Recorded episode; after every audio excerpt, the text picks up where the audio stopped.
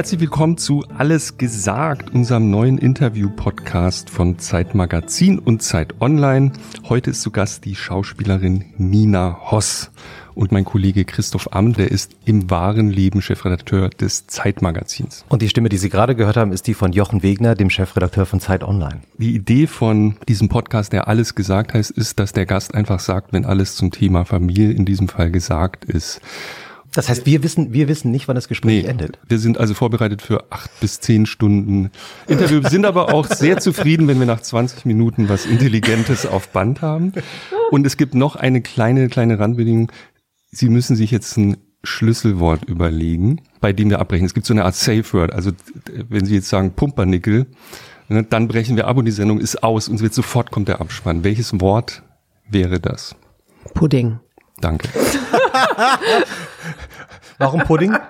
Weiß ich nicht. Ich habe gedacht, was immer mir jetzt gerade einfällt. Vielleicht hat das P von Pumpernickel mich dahin Äh, gebracht. okay. okay, also wenn Pudding, wenn das Wort Aber ich Pudding dachte, wenn alles ist gesagt. Habe ich das jetzt Ja, ja, missverstanden? ja, ne, genau. Wenn Sie jetzt gehört haben, jetzt Alles gut. ist gesagt, Pudding.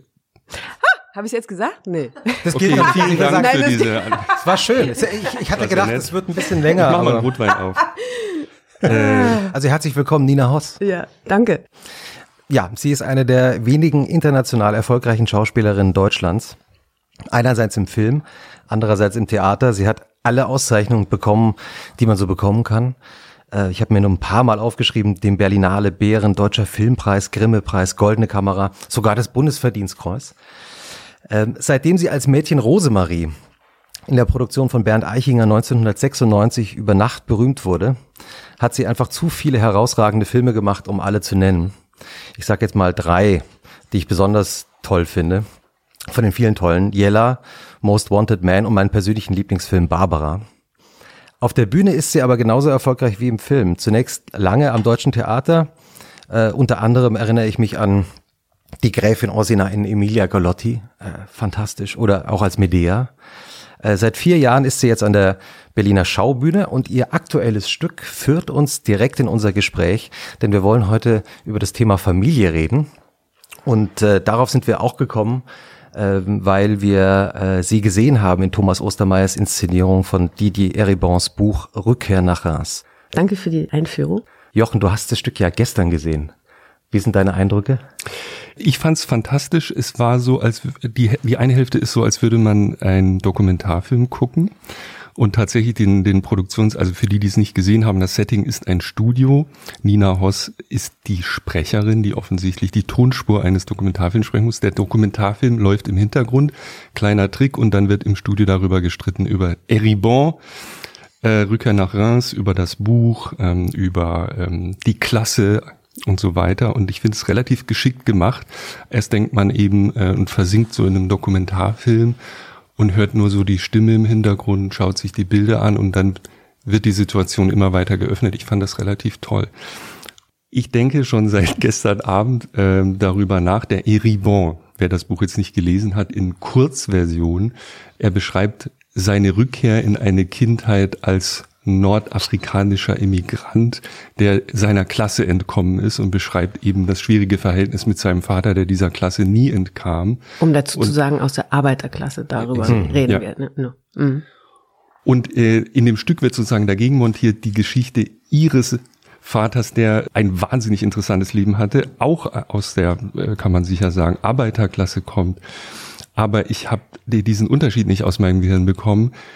Ihr Vater hat ja die glücklichste Kommunistenkarriere gemacht, die man sich vorstellen kann. Also das Idealbild des Arbeiters, der sich sozusagen emporschwingt durch Bildung, äh, zu neuen Klassen aufsteigt, so wie das eigentlich sein soll. Es ist ein glückliches Ende eigentlich. Und Eribon ist ja das, das Gegenteil. Ihr Vater ist so ein Übervater, dachte ich die ganze Zeit. Den kann es fast gar nicht geben. Der ist zu gut, um wahr zu sein.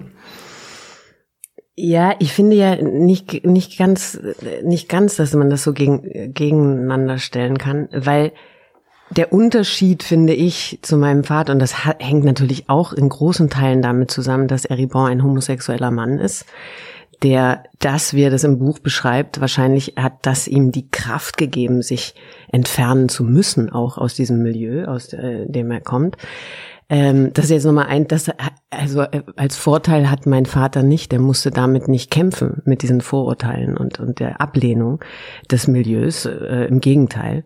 Aber für ihn war es keine Frage, dass er, er möchte nicht klassenflüchtig sein, sondern er hat, obwohl er es geschafft hat, er war dann Abgeordneter und natürlich, und er hatte, hatte eine Bildung, äh, die ihm tatsächlich die kommunistische Partei ermöglicht hat, er ist immer wieder zurück. Mhm. Er hat, er, äh, sein Sinn vom Sozialismus ist, dass du dich eben nicht auf die andere Seite schlägst und äh, ähm, und nur raus da und dann mhm. äh, ist es gut, sondern im Gegenteil, dass man, wenn man eine Möglichkeit kriegt, Dinge zu verändern und da deswegen hat er politisch gearbeitet, dass du immer wieder zurückgehst, zurückkommst, weißt, wovon du sprichst, die Leute das Gefühl haben, dass du sie mitnimmst, dass du wirklich die Stimme äh, der Menschen bist, die du da äh, vertrittst und für die du kämpfst das finde ich eigentlich im Nachhinein, wenn ich, ich habe mich ja jetzt dann auch wieder mit, mit dem Leben tatsächlich meines Vaters beschäftigt, in dieser Hinsicht, in der politischen Hinsicht, ähm, äh, am beeindruckendsten. Mhm. Also, dass das äh, für ihn nie, es ging nie darum, ähm, der Klasse zu entkommen. Mhm also ich war als Kind, ich bin eben auch so aufgewachsen. Ich bin, äh, wir haben da äh, Grillfeste und was weiß ich, also was man als sogenanntes Arbeiterkind äh, erlebt das, das, war, das war meine Welt. Also mhm. äh, ohne und gleichzeitig war ich in einer sehr gehobenen Schule äh, und so. Also ich hatte ja in Stuttgart, ich musste mir das praktisch erst später intellektuell heranführen, dass das ein großer Gegensatz war. Für mich erlebt war es das hm. gar nicht. Hm. Das ist eigentlich, finde ich, fast diese, diese, große der große Erfolg äh, seines Lebens, äh, dass er dass er das geschafft äh, hat. Vielleicht müssen wir den Vater noch einmal skizzieren, ne? weil ja, ähm, vielleicht der ein oder andere hat, hat das nicht so auf dem Schirm. Landarbeiterkind, ne? also Großvater mhm. auch Landarbeiter, Sie erzählen das auch sehr schön, sehr ausführlich in dem Stück, war dann Schweißer, ja, ähm, Hitlerjunge vorher gewesen, ist dann mhm. in die mhm. KPD und er endete schließlich als einer der Mitbegründer der Grünen äh, und wurde später noch, wie hieß das, Entwicklungs Helfer am, am Amazonas. Also es, es ja, ist wirklich. Er immer, dieses Wort ist so. Hat er nicht gemacht? Nee. Ja, nee. also es, eigentlich sagt man das nicht mehr. Ja. Aber es steht überall, er sei Entwicklungshelfer. Ja, gut. Darunter kann man sich vorstellen, was er mhm. gemacht hat. Er hat ein Projekt ins Leben gerufen. Was für ein irres Leben. Ja. Nochmal, ist das, ist das so ein Übervater, also wo man einfach nur so da sitzt und so zu ihm aufschaut und denkt, seine Persönlichkeit war einfach so, dass die unwahrscheinlich einnehmend war. Und das hatte, äh, erstens hatte er ein großes Charisma und zweitens unglaublich viel Humor. Und so habe ich ihn äh, erlebt und so bin ich als Tochter mit ihm äh, ja auch viele Wege mitgegangen oder wir als, äh, sage ich mal, Dreier gespannt zusammen mit meiner Mutter. Ich habe mit ihm erlebt, zum Beispiel jetzt auf seinem letzten Abschnitt äh, in Brasilien, wo er 13 Jahre lang eben dieses Projekt. Äh, Was hat er eigentlich genau gemacht? Naja, es ist ein, ein Projekt Poema, Armut und Umwelt in Amazonien, heißt es. Das gibt es auch noch. Das wird von seinem Freund weitergeführt. Äh, das ist, äh, sage ich mal, zum Erhalt des Regenwaldes. Und äh, er hat das so aufgebaut, dass es, äh, wie er das sein ganzes Leben lang gemacht hat, dass man gesagt, ich kann nicht einfach dahin gehen und sagen, ihr müsst für uns auch, damit wir bessere Luft haben den, den Wald erhalten, die sagen zu uns ja, wo ist denn eurer, euer Wald? Ja, also ich muss erstmal an der Lebenssituation und an den Lebensbedingungen äh, arbeiten, so dass die Menschen genügend, äh, wie ich das ja auch sage im Stück, dass die genügend Kraft haben, Energie haben, sich um die Umwelt zu kümmern. Ne? Ansonsten geht's erstmal ums Überleben. Und wenn du krank bist, weil das Wasser verseucht ist, dann dann ist dir das erstmal herzlich egal, äh, was mit dem Regenwald um dich herum passiert und so. Also das waren so seine seine Ansätze.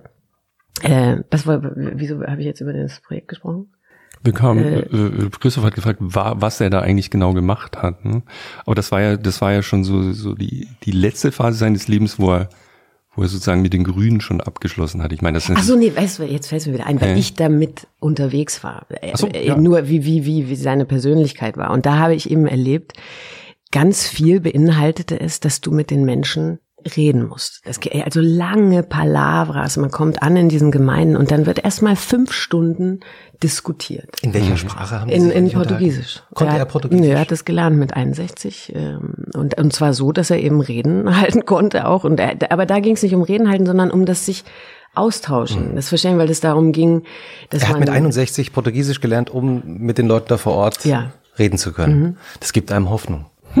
Ja, es Also, ist, das ist ist, ja- ist für mich in der Hinsicht ist er tatsächlich ein, er ist überhaupt nie ein Übervater gewesen, weil er auch nie mir irgendwie vermittelt hat, äh, weder äh, du musst so und so leben, sonst bist du kein guter Mensch oder irgendwas, überhaupt nicht. Also äh, auch äh, er hat immer gesagt, das Leben ist voller Widersprüche und auch er hatte die. Ja. Welche hatte er? Naja, also zum Beispiel, ich weiß, der- die Grünen waren gegründet und äh, wir hatten aber einen Mercedes, ne, weil er bei Mercedes also ja, Arbeiter war. Ehrensa- solche Ehrensache. Nein, nein, aber das, ja, das war ein Jahreswagen, der war irgendwie natürlich auch günstiger und so Ein weiter. Daimler, oder? Wie man Daimler, Ein und da hatten wir natürlich auch einen Daimler. Daimler, ja. Ja, und mit dem sind wir nach Italien äh, zum Campingplatz gefahren und so. Und äh, dann ist er natürlich nicht 100 gefahren, sondern 130, 140. Und ich saß immer hinten als altkluges Kind. Du bist aber grün, wie du fährst nicht 100 und so, weil die Plakette hatten wir hinten drauf. Ja. Und solche Sachen. Das ist, also er war nie, nie verbissen, sondern dann gab es halt ein Schmunzeln. Irgendwie so ist das Leben, ja. Das ist auch nicht, du musst dich nicht geißeln und so. Aber natürlich war er, war er in der Hinsicht ein, ein Vorbild, dass er diese Anliegen, die er hatte, auch mit der Leichtigkeit des Lebens irgendwie verbinden konnte. Ja. Das, äh, Sie müssen eine Geschichte noch mal erzählen für alle, die nicht in dem Stück waren, die ich nirgends äh, fand, nämlich wie er rübergemacht hat, um seine kommunistische Ausbildung zu bekommen. Das, das ist total bizarr, so Antimaterie. Der einzige Mensch, der mir jemals begegnet ist, der sozusagen nicht von Ost nach West versucht hat, über die grüne Grenze zu kommen, sondern von West nach Ost. Das ist in dem Stück sehr ausführlich und großartig erzählt, bis hin zu der Tatsache, wie er diesen Zettel essen muss und so und tote Briefkästen. Ich weiß, was war das genau? Also er ist ausgewählt worden für eine KP-Schulung in Ostberlin damals. Ja, ne? es gab hier die äh, Karl-Marx-Akademie, die, äh, die gibt es auch tatsächlich noch, die heißt jetzt nicht mehr so, aber ich bin mit ihm da mal hingepilgert in Kleinmachnow. Das ist, äh, sieht man noch, die, also diese Häuser, die Gebäude stehen da noch und so. Ist jetzt, glaube ich, ein Sportheim oder irgendwie sowas. Und äh, ja, da ist er ausgewählt worden von der Partei. Er war also mit 16 hat mein Großvater ihn da eingetragen als Mitglied auch der, der kommunistischen Partei. Das war ganz klar, das war überhaupt keine Frage. Das erzählt der Eribon auch. Also das war einfach überhaupt keine Frage, ob man jetzt, ob man ein Parteibuch hat oder nicht. Man ist einfach Kommunist, wenn man aus der Arbeiterklasse kommt, damals so. Und ähm, äh, dann hat er relativ schnell so so so was weiß ich so Tätigkeiten übernommen. Er war äh, hat hat hat ähm, die Versammlung protokolliert und und solche Sachen. Und ich glaube, die Partei, ich weiß es gar nicht so genau, aber äh, hat irgendwann einfach entschieden. Ich glaube, der Junge ist clever, äh, den schicken wir, der muss was lernen, der muss die marxistische Theorie mal von Grund auf, von der Pike auf lernen und wir schicken den für zwei Jahre nach Ostberlin. Für zwei Jahre. Ja, an die, und zwar auch wirklich zwei Jahre ohne Unterbrechung. Also er konnte Und da auch nicht geheim. hin und her. Geheim. Er wurde da rüber geschmuggelt. Also mit dem Wagen dahin gefahren. Das erzähle ich eben auch in so ein, Mhm. in so ein Waldstück und so weiter und muss dann den, den Schmuggler da, den, den Schleuser finden und der bringt ihn dann da über die Grenze. Und, äh, ja, und wird dann da tatsächlich empfangen von der Volkspolizei, die genau wussten, wann er darüber Mit macht. Kuchen. Und die hatten Kuchen und äh, äh, äh, genau und Kaffee dabei da und haben ihn herzlich empfangen und dann hat er da studiert zwei Jahre ja. und konnte eben auch nicht hin und her äh, und musste dann genauso abenteuerlich wieder zurück über die Grenze. Ja. Aber das ist so ein, ich finde halt, das ist äh, trotzdem, das ist der Anti-Eribon. Es ist so ein geglücktes Väterleben. Ne? Also der, der Kommunist, der sich, der sozusagen Bildung bekommt und dadurch über sich selbst hinauswächst und große Dinge bewegen kann. Äh, Das spielt ja in dem, in, bei Eribon auch eine große Rolle. Zugang zu Bildung und ähm, als, als eigentliche, als eigentlicher Gläser, als gläserne Decke sozusagen, die es vielen nicht ermöglicht zu wachsen oder sich zu verändern. Naja, aber das hat mein Vater schon auch empfunden. Also ich habe natürlich nicht so groß Zeit, äh, so ausführlich über das Leben meines Vaters zu berichten. Aber äh, diese Decke, die hat er schon auch gehabt. Es war ja jetzt nicht so, äh, er hat da zwei Jahre studiert, aber er kam vorher von der Volksschule. Also Er hatte weder Abitur, noch hat er später studiert im eigentlichen Sinne. Also er hat sich sehr spezifisch mit der marxistischen Philosophie äh, befasst und alles, was da drumherum ähm, und Hegel und so, aber äh, da hatte er ein tiefes Wissen und hat sich immer weiter gebildet. Das habe ich auch äh, gesehen. Äh, aber natürlich, als er im Bundestag war, ich weiß noch die, ähm, wie hieß jetzt Hildegard Bücher. Hambrücher? Ham, Ham, Hambrücher, ja, genau. Mhm. Ich glaube, es war Hambrücher. Äh, die kam irgendwann mal zu, auf mich zu und sagte, ja, ich erinnere FDP, mich noch. Ja, ja genau, mhm. FDP. Ich erinnere mich noch an ihren Vater und so. Das war immer so toll. Der hat so klar und einfach gesprochen. Und da habe ich immer, oh Gott, wenn der das hören würde, dann, das würde ihm tatsächlich wehtun. Mhm. Obwohl Wobei ich genau, als, sie, sie meint es als Kompliment und das gemacht. war auch tatsächlich das, was ihn ausmachte. Aber diese Verletzung, dass man diese gehobene, gelehrte Sprache nicht drauf hat, äh, mit der man sich ähm, auszeichnet sozusagen. Das ist ja das, woran man sich wird. erkennt, ja. wo man mhm. weiß, das ist eine Schicht aus dieser mhm. äh, gekommen. Das, das kriegst du immer wieder äh, äh auf, aufs Tablett geschmiert, so ja, mhm. ähm, aufs Tablett geschmiert, aufs Brot geschmiert. Das ist schon so, dass mein Vater damit, das war jetzt nicht alles immer so einfach einfach. Also im, im Gegenteil, ja. Für mich ist der Gegensatz nicht so sehr, also ich erzähle die Geschichte meines Vaters in einem Stück nicht aus dem Grund, um Gegensatz zu Eribon zu zeigen, sondern es ist tatsächlich so entstanden. Dieses Stück ist ja fast wie so ein Projekt von Thomas Ostermeier und mir, weil es aus diesen Gesprächen gekommen ist, weil wir überlegt haben, was machen wir denn jetzt als nächstes? Ich glaube auch für alle, die das Stück noch nicht gesehen haben, das stelle ich mir als ein unglaubliches Projekt vor, weil eigentlich ist ja der Film, also das Buch ist ja eigentlich die Geschichte von Didier Eribon, aber das mhm. Stück selber ist ja eigentlich auf, findet auf einer Metaebene statt. Mhm. Wie, wie, wie hat man sich das eigentlich vorzustellen? Wie ist die Idee dazu entstanden? Naja, die Idee war so, ich habe zu dem Zeitpunkt, als wir darüber gesprochen haben, war ich in äh, Amerika, in New York für sechs Monate und habe da Homeland gedreht und wir waren immer am Telefon, haben überlegt, was machen wir denn, wenn ich zurückkomme, welches Stück machen wir und so. Und hatten eigentlich, äh, hatte Thomas vorgeschlagen, die, die menschliche Stimme von Jean Cocteau zu machen, ein Monolog, der auch wirklich fantastisch ist. Und äh, ich habe auch noch nie einen Monolog gemacht. Und so dachte ich, ja, warum nicht, das könnten, könnte wir mal ausprobieren. Und je mehr ich darüber nachgedacht habe und Trump äh, auf dem Weg war, äh, äh, gewählt zu werden und so weiter und ich, ich und er dann tatsächlich auch Präsident wurde und ich dann plötzlich so Sachen hörte wie wie konnten die uns das antun äh, und so von von den liberalen und intellektuellen und sage ich jetzt mal linksgerichteten Menschen dort habe ich plötzlich so gedacht, warte mal, wer sind denn die? Und mhm. was äh, äh, und darüber habe ich nachgedacht und habe mit Thomas äh, gesprochen und musste viel an meinen Vater denken und hätte aber irgendwie gerne gewusst, was wie was er zu dieser Situation jetzt momentan so so zu sagen hätte und habe Thomas davon erzählt. Und dann meinte er, das weiß ich ja alles gar nicht. Das ist ja hochinteressant. Ich lese gerade ein Buch, was für mich so ist, dass ich das Gefühl habe, ich, oh mein, ich bin nicht alleine mit dem. Bei ihm ist das, hat es was mit der, mit der sozialen Scham zu tun. Für mich war das die, mit einer der klarsten Analysen für die heutige Situation für mich. Und was passiert ist, dass dieser Umschwung, die Entfremdung, die Entfremdung, dass man sich nicht mehr vertreten fühlt, dass eine ganze Klasse und Schicht ähm, das Gefühl hat, sie wird alleine gelassen und plötzlich zu, zu diesen, ja, sag ich mal, national denkenden Strukturen irgendwie sich hingezogen fühlt, ja, und, und eben rechts wählt. Und das kann man nicht einfach so ab, das, das ist ein Problem äh, aus dem heraus und wie, wie Eribon das beschreibt, dass, dass sie ihre Würde verteidigen wollen und machen das natürlich auf eine furchtbare Art und Weise, aber darüber muss man nachdenken und um Menschen abzuholen, muss man das erkennen und sich ihnen zuwenden und sie nicht verurteilen, finde ich. Und ähm, und darüber haben wir gesprochen und äh, dann äh, kam daraus die Idee mit, dann lass uns doch irgendwas mit diesem Material machen. Das wäre das, womit ich jetzt im Moment äh, drei Monate meines Lebens verbringen möchte, weil es mich umtreibt und ihn genauso. Und äh, und dann hat er mit mit Sebastian diesen äh, tollen Film äh, gemacht und und und die Fassung des des Textes und so weiter. Und dann haben wir äh, daran gearbeitet, was ist die Diskussion zum Beispiel dann dazwischen was hat die Schauspielerin auszusetzen äh, äh, an den Dingen und an dem hm. Text mhm. und so weiter. Und dann und zu dem Teil des Vaters kam es für mich eher eben nicht als Gegensatz zu Eribons Geschichte, sondern äh, dass ich tatsächlich irgendwie dachte, ja, Theorie, äh, das ist alles richtig, aber ich, ich glaube, ich denke an meinen Vater immer, weil der umgesetzt hat. Der hat immer Dinge umgesetzt. Der hat nicht lange geredet, sondern der hat gemacht. Und, ähm, und hat, konnte eben sehr viele Menschen mobilisieren und mitreißen. Ähm, und jetzt nicht im Sinne eines Rattenfängers, sondern einfach als Überzeugung. Er hat auch immer gesagt, wenn man in der Diskussion war, das werde ich auch nie vergessen, hat immer, okay, jetzt, jetzt habe ich dich vermeintlich überzeugt, jetzt denk noch mal drüber nach.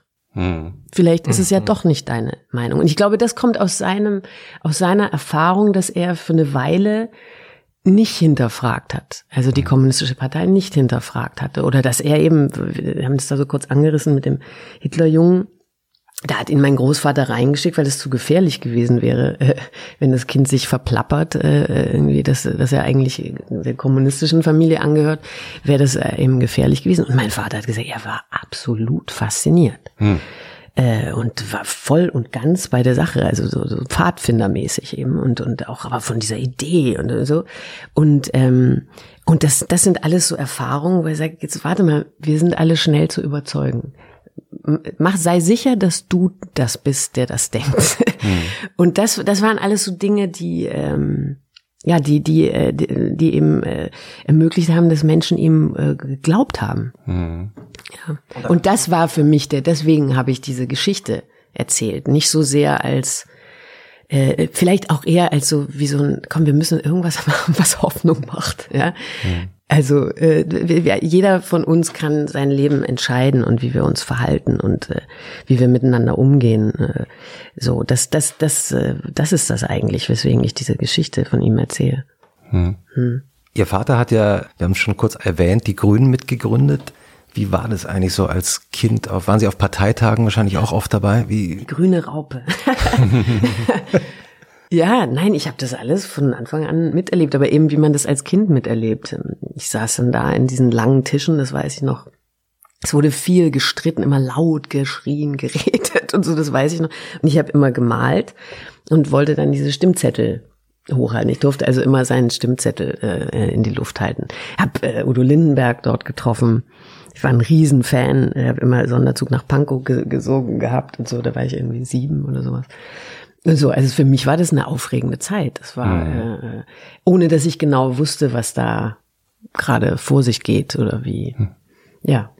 Konnten Sie, also äh, jetzt im Rückblick natürlich als Kind hatten Sie andere ähm, Interessen, aber können Sie sich mit den Linken von damals, die ja dann mit den Grünen schon so die erste Transformation hinter sich hatten nach dem Krieg, können Sie sich mit denen heute identifizieren? Ist das eine andere Form von Linkssein? War das besser? War das irgendwie klarer? Na, na, besser nicht, aber, aber das, das weiß ich nicht. Die, die Lebensumstände und die äh, Situationen sind ja auch komplett andere als heute das reißt ja der Film, den man sieht, da am Ende auch an, nämlich, dass man eine leere Fabrik sieht. Mhm. Und man denkt, so mhm. einfach ist es jetzt mhm. eben nicht mehr. Mhm. mhm. Äh, aber trotzdem, nichtsdestotrotz gibt es Beherrschte und die, die besitzen, beherrschen die, die nicht besitzen. Das, das ist eben so. Das kann man, muss man auch immer wieder ansprechen und auch immer wieder dran arbeiten, dass sich daran was ändert. Aber diese, diese, es gibt ja nicht mehr diese Form von Arbeit und den Zusammenhalt äh, in Werken. In, also gibt es noch, aber nicht mehr in dieser Größenordnung. Ordnung. Das hat sich ja, da hat sich vieles verändert, aber diese, was ich so erstaunlich finde, und das hängt wahrscheinlich damit zusammen, dass es uns einfach doch sehr gut geht, dieses Risiko oder sich ja risikobereit zu sein, sich auseinander Ich, ich habe immer das Gefühl, wir zum Beispiel so ein Beispiel, ich war in, in New York und dann äh, bin ich da im Whitney Museum und äh, guck, guck da in diesem Laden so rum, nachdem ich in der Ausstellung war und dann sehe ich da äh, so, so diese diese Plaketten, die man sich an, hm. an Polunder machen kann, irgendwie so äh, mit Resist und Faust hoch und äh, Pfeile und was weiß ich und, und ich greife so hin und denke, ja, das, und dann, was für ein Schwachsinn jetzt. Ich habe schon irgendwie ein Merchandising-Ding da in der Hand. Wir sind noch gar nicht auf der Straße. Mhm. Also die, die Zeit, und damals war das überhaupt keine, da ging es nicht darum, dass man schon irgendwas verkauft, kauft, äh, äh, äh, ja, sondern man, man machte. Man ging auf die Straße, man zeigte seine Meinung, man versammelte sich. Man, das ist für mich das Link, Linkssein. So, ihr, ihr Vater hat ja auch, habe ich gelesen, ich meine, er hat in Mutlang äh, demonstriert, ist von vor ihren Augen, glaube ich, auch verhaftet worden von mhm. Polizisten. Ja, die haben Sitzblockade gemacht und das hat er mir vorher erklärt und hat gesagt, das passiert jetzt. Ähm, das sieht hart aus, aber ich komme wieder raus. Ich weiß nicht genau wann. Aber äh, die hatten das, das ist ja auch nicht so, die sind da ja nicht naiv in diese Situation reingegangen. Die hatten Anwälte, mhm.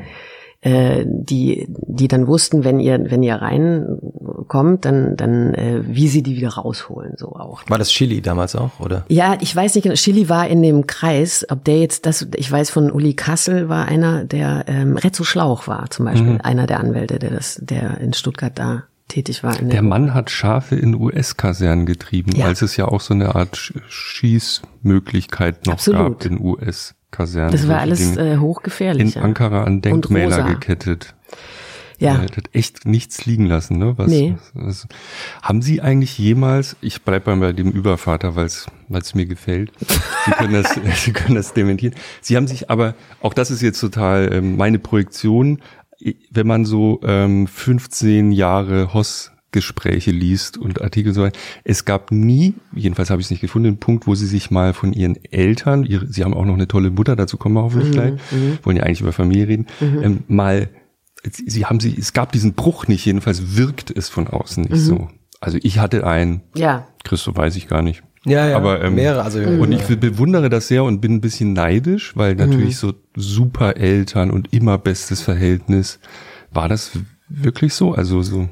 Also ich würde sagen, in den Grundfesten, ja. Also in den Grundelementen war das so, aber wir haben uns auch gestritten bis aufs Blut und, äh, und so. Also das war jetzt nicht, also nicht bis aufs Blut, aber, aber heftigst gestritten. Aber es gab nie einen Moment für mich, wo ich sage, so jetzt will ich nichts mehr mit euch zu tun haben oder ich muss mich mal selber finden oder irgendwie so. Ich glaube, weil das zwei Menschen waren, die, äh, also wie gesagt, der Humor äh, spielt eine große Rolle.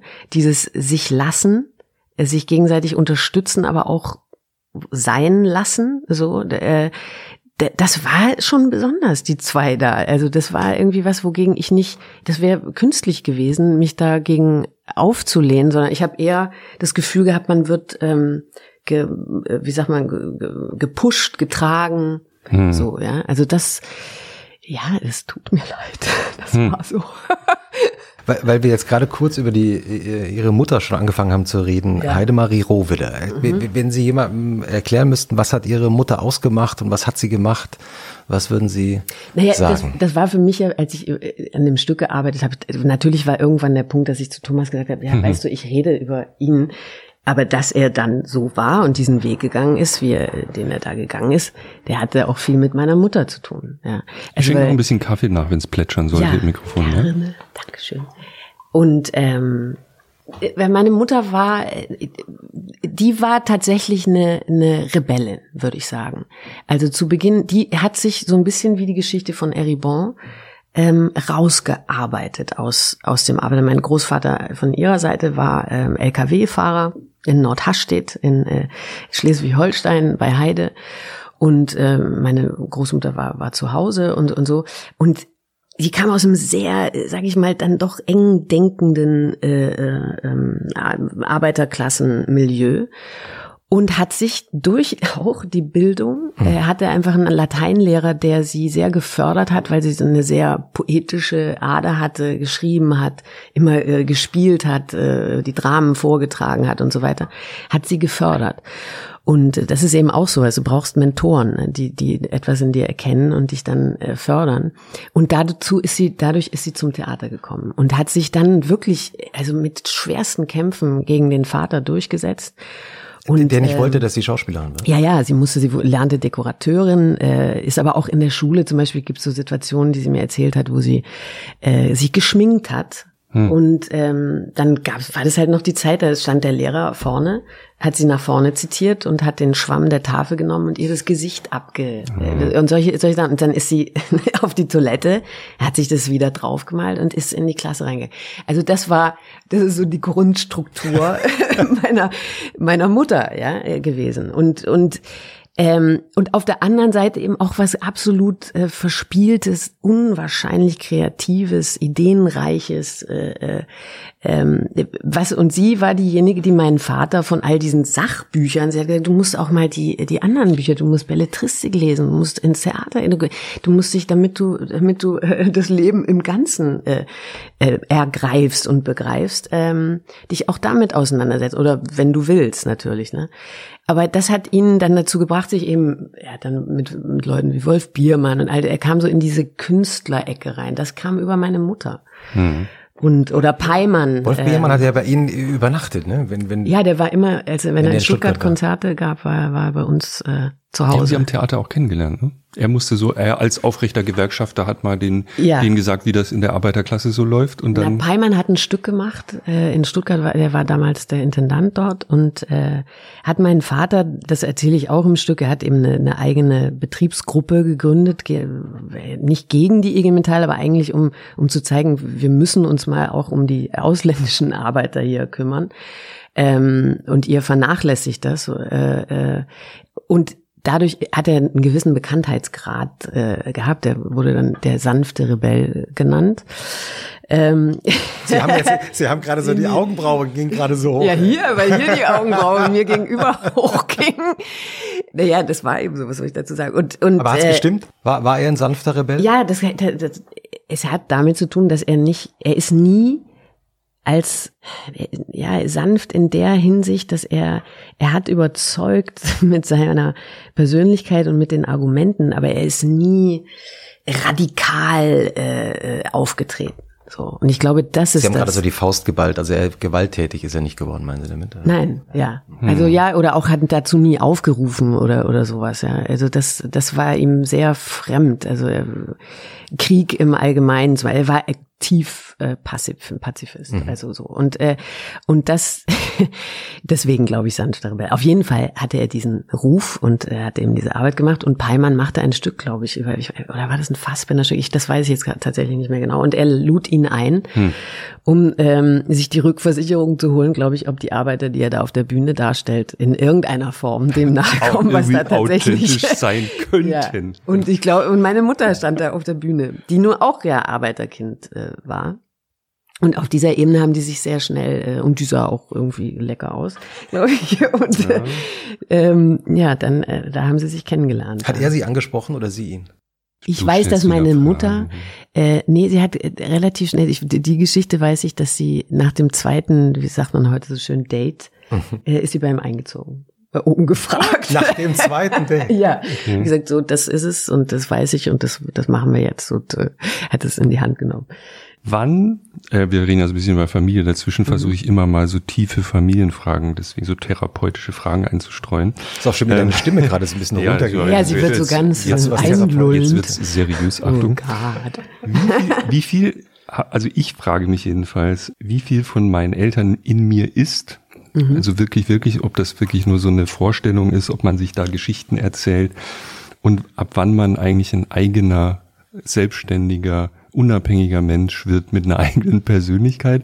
Meine Befürchtung ist nie. Und Meine Hoffnung ist, mit, mit 16 ist das gelaufen. Ich hatte beide Ansichten schon in meinem Leben. Was von Ihren Eltern glauben Sie in sich zu sehen? Jetzt sagen Also am meisten, jetzt klingt es vielleicht ein bisschen langweilig, aber äh, die Neugier. Also dass ich nie ähm, ich bin einfach zu neugierig, um irgendwie, äh, ich, ich, ich verändere mich immer wieder. Ich muss mich äh, neu herausfordern. Ich, äh, ich bin vielleicht auch nicht, ich scheue nicht vor neuen Herausforderungen. Das ist vielleicht etwas, was die beiden auch an sich hatten. Und das hat vielleicht was damit zu tun.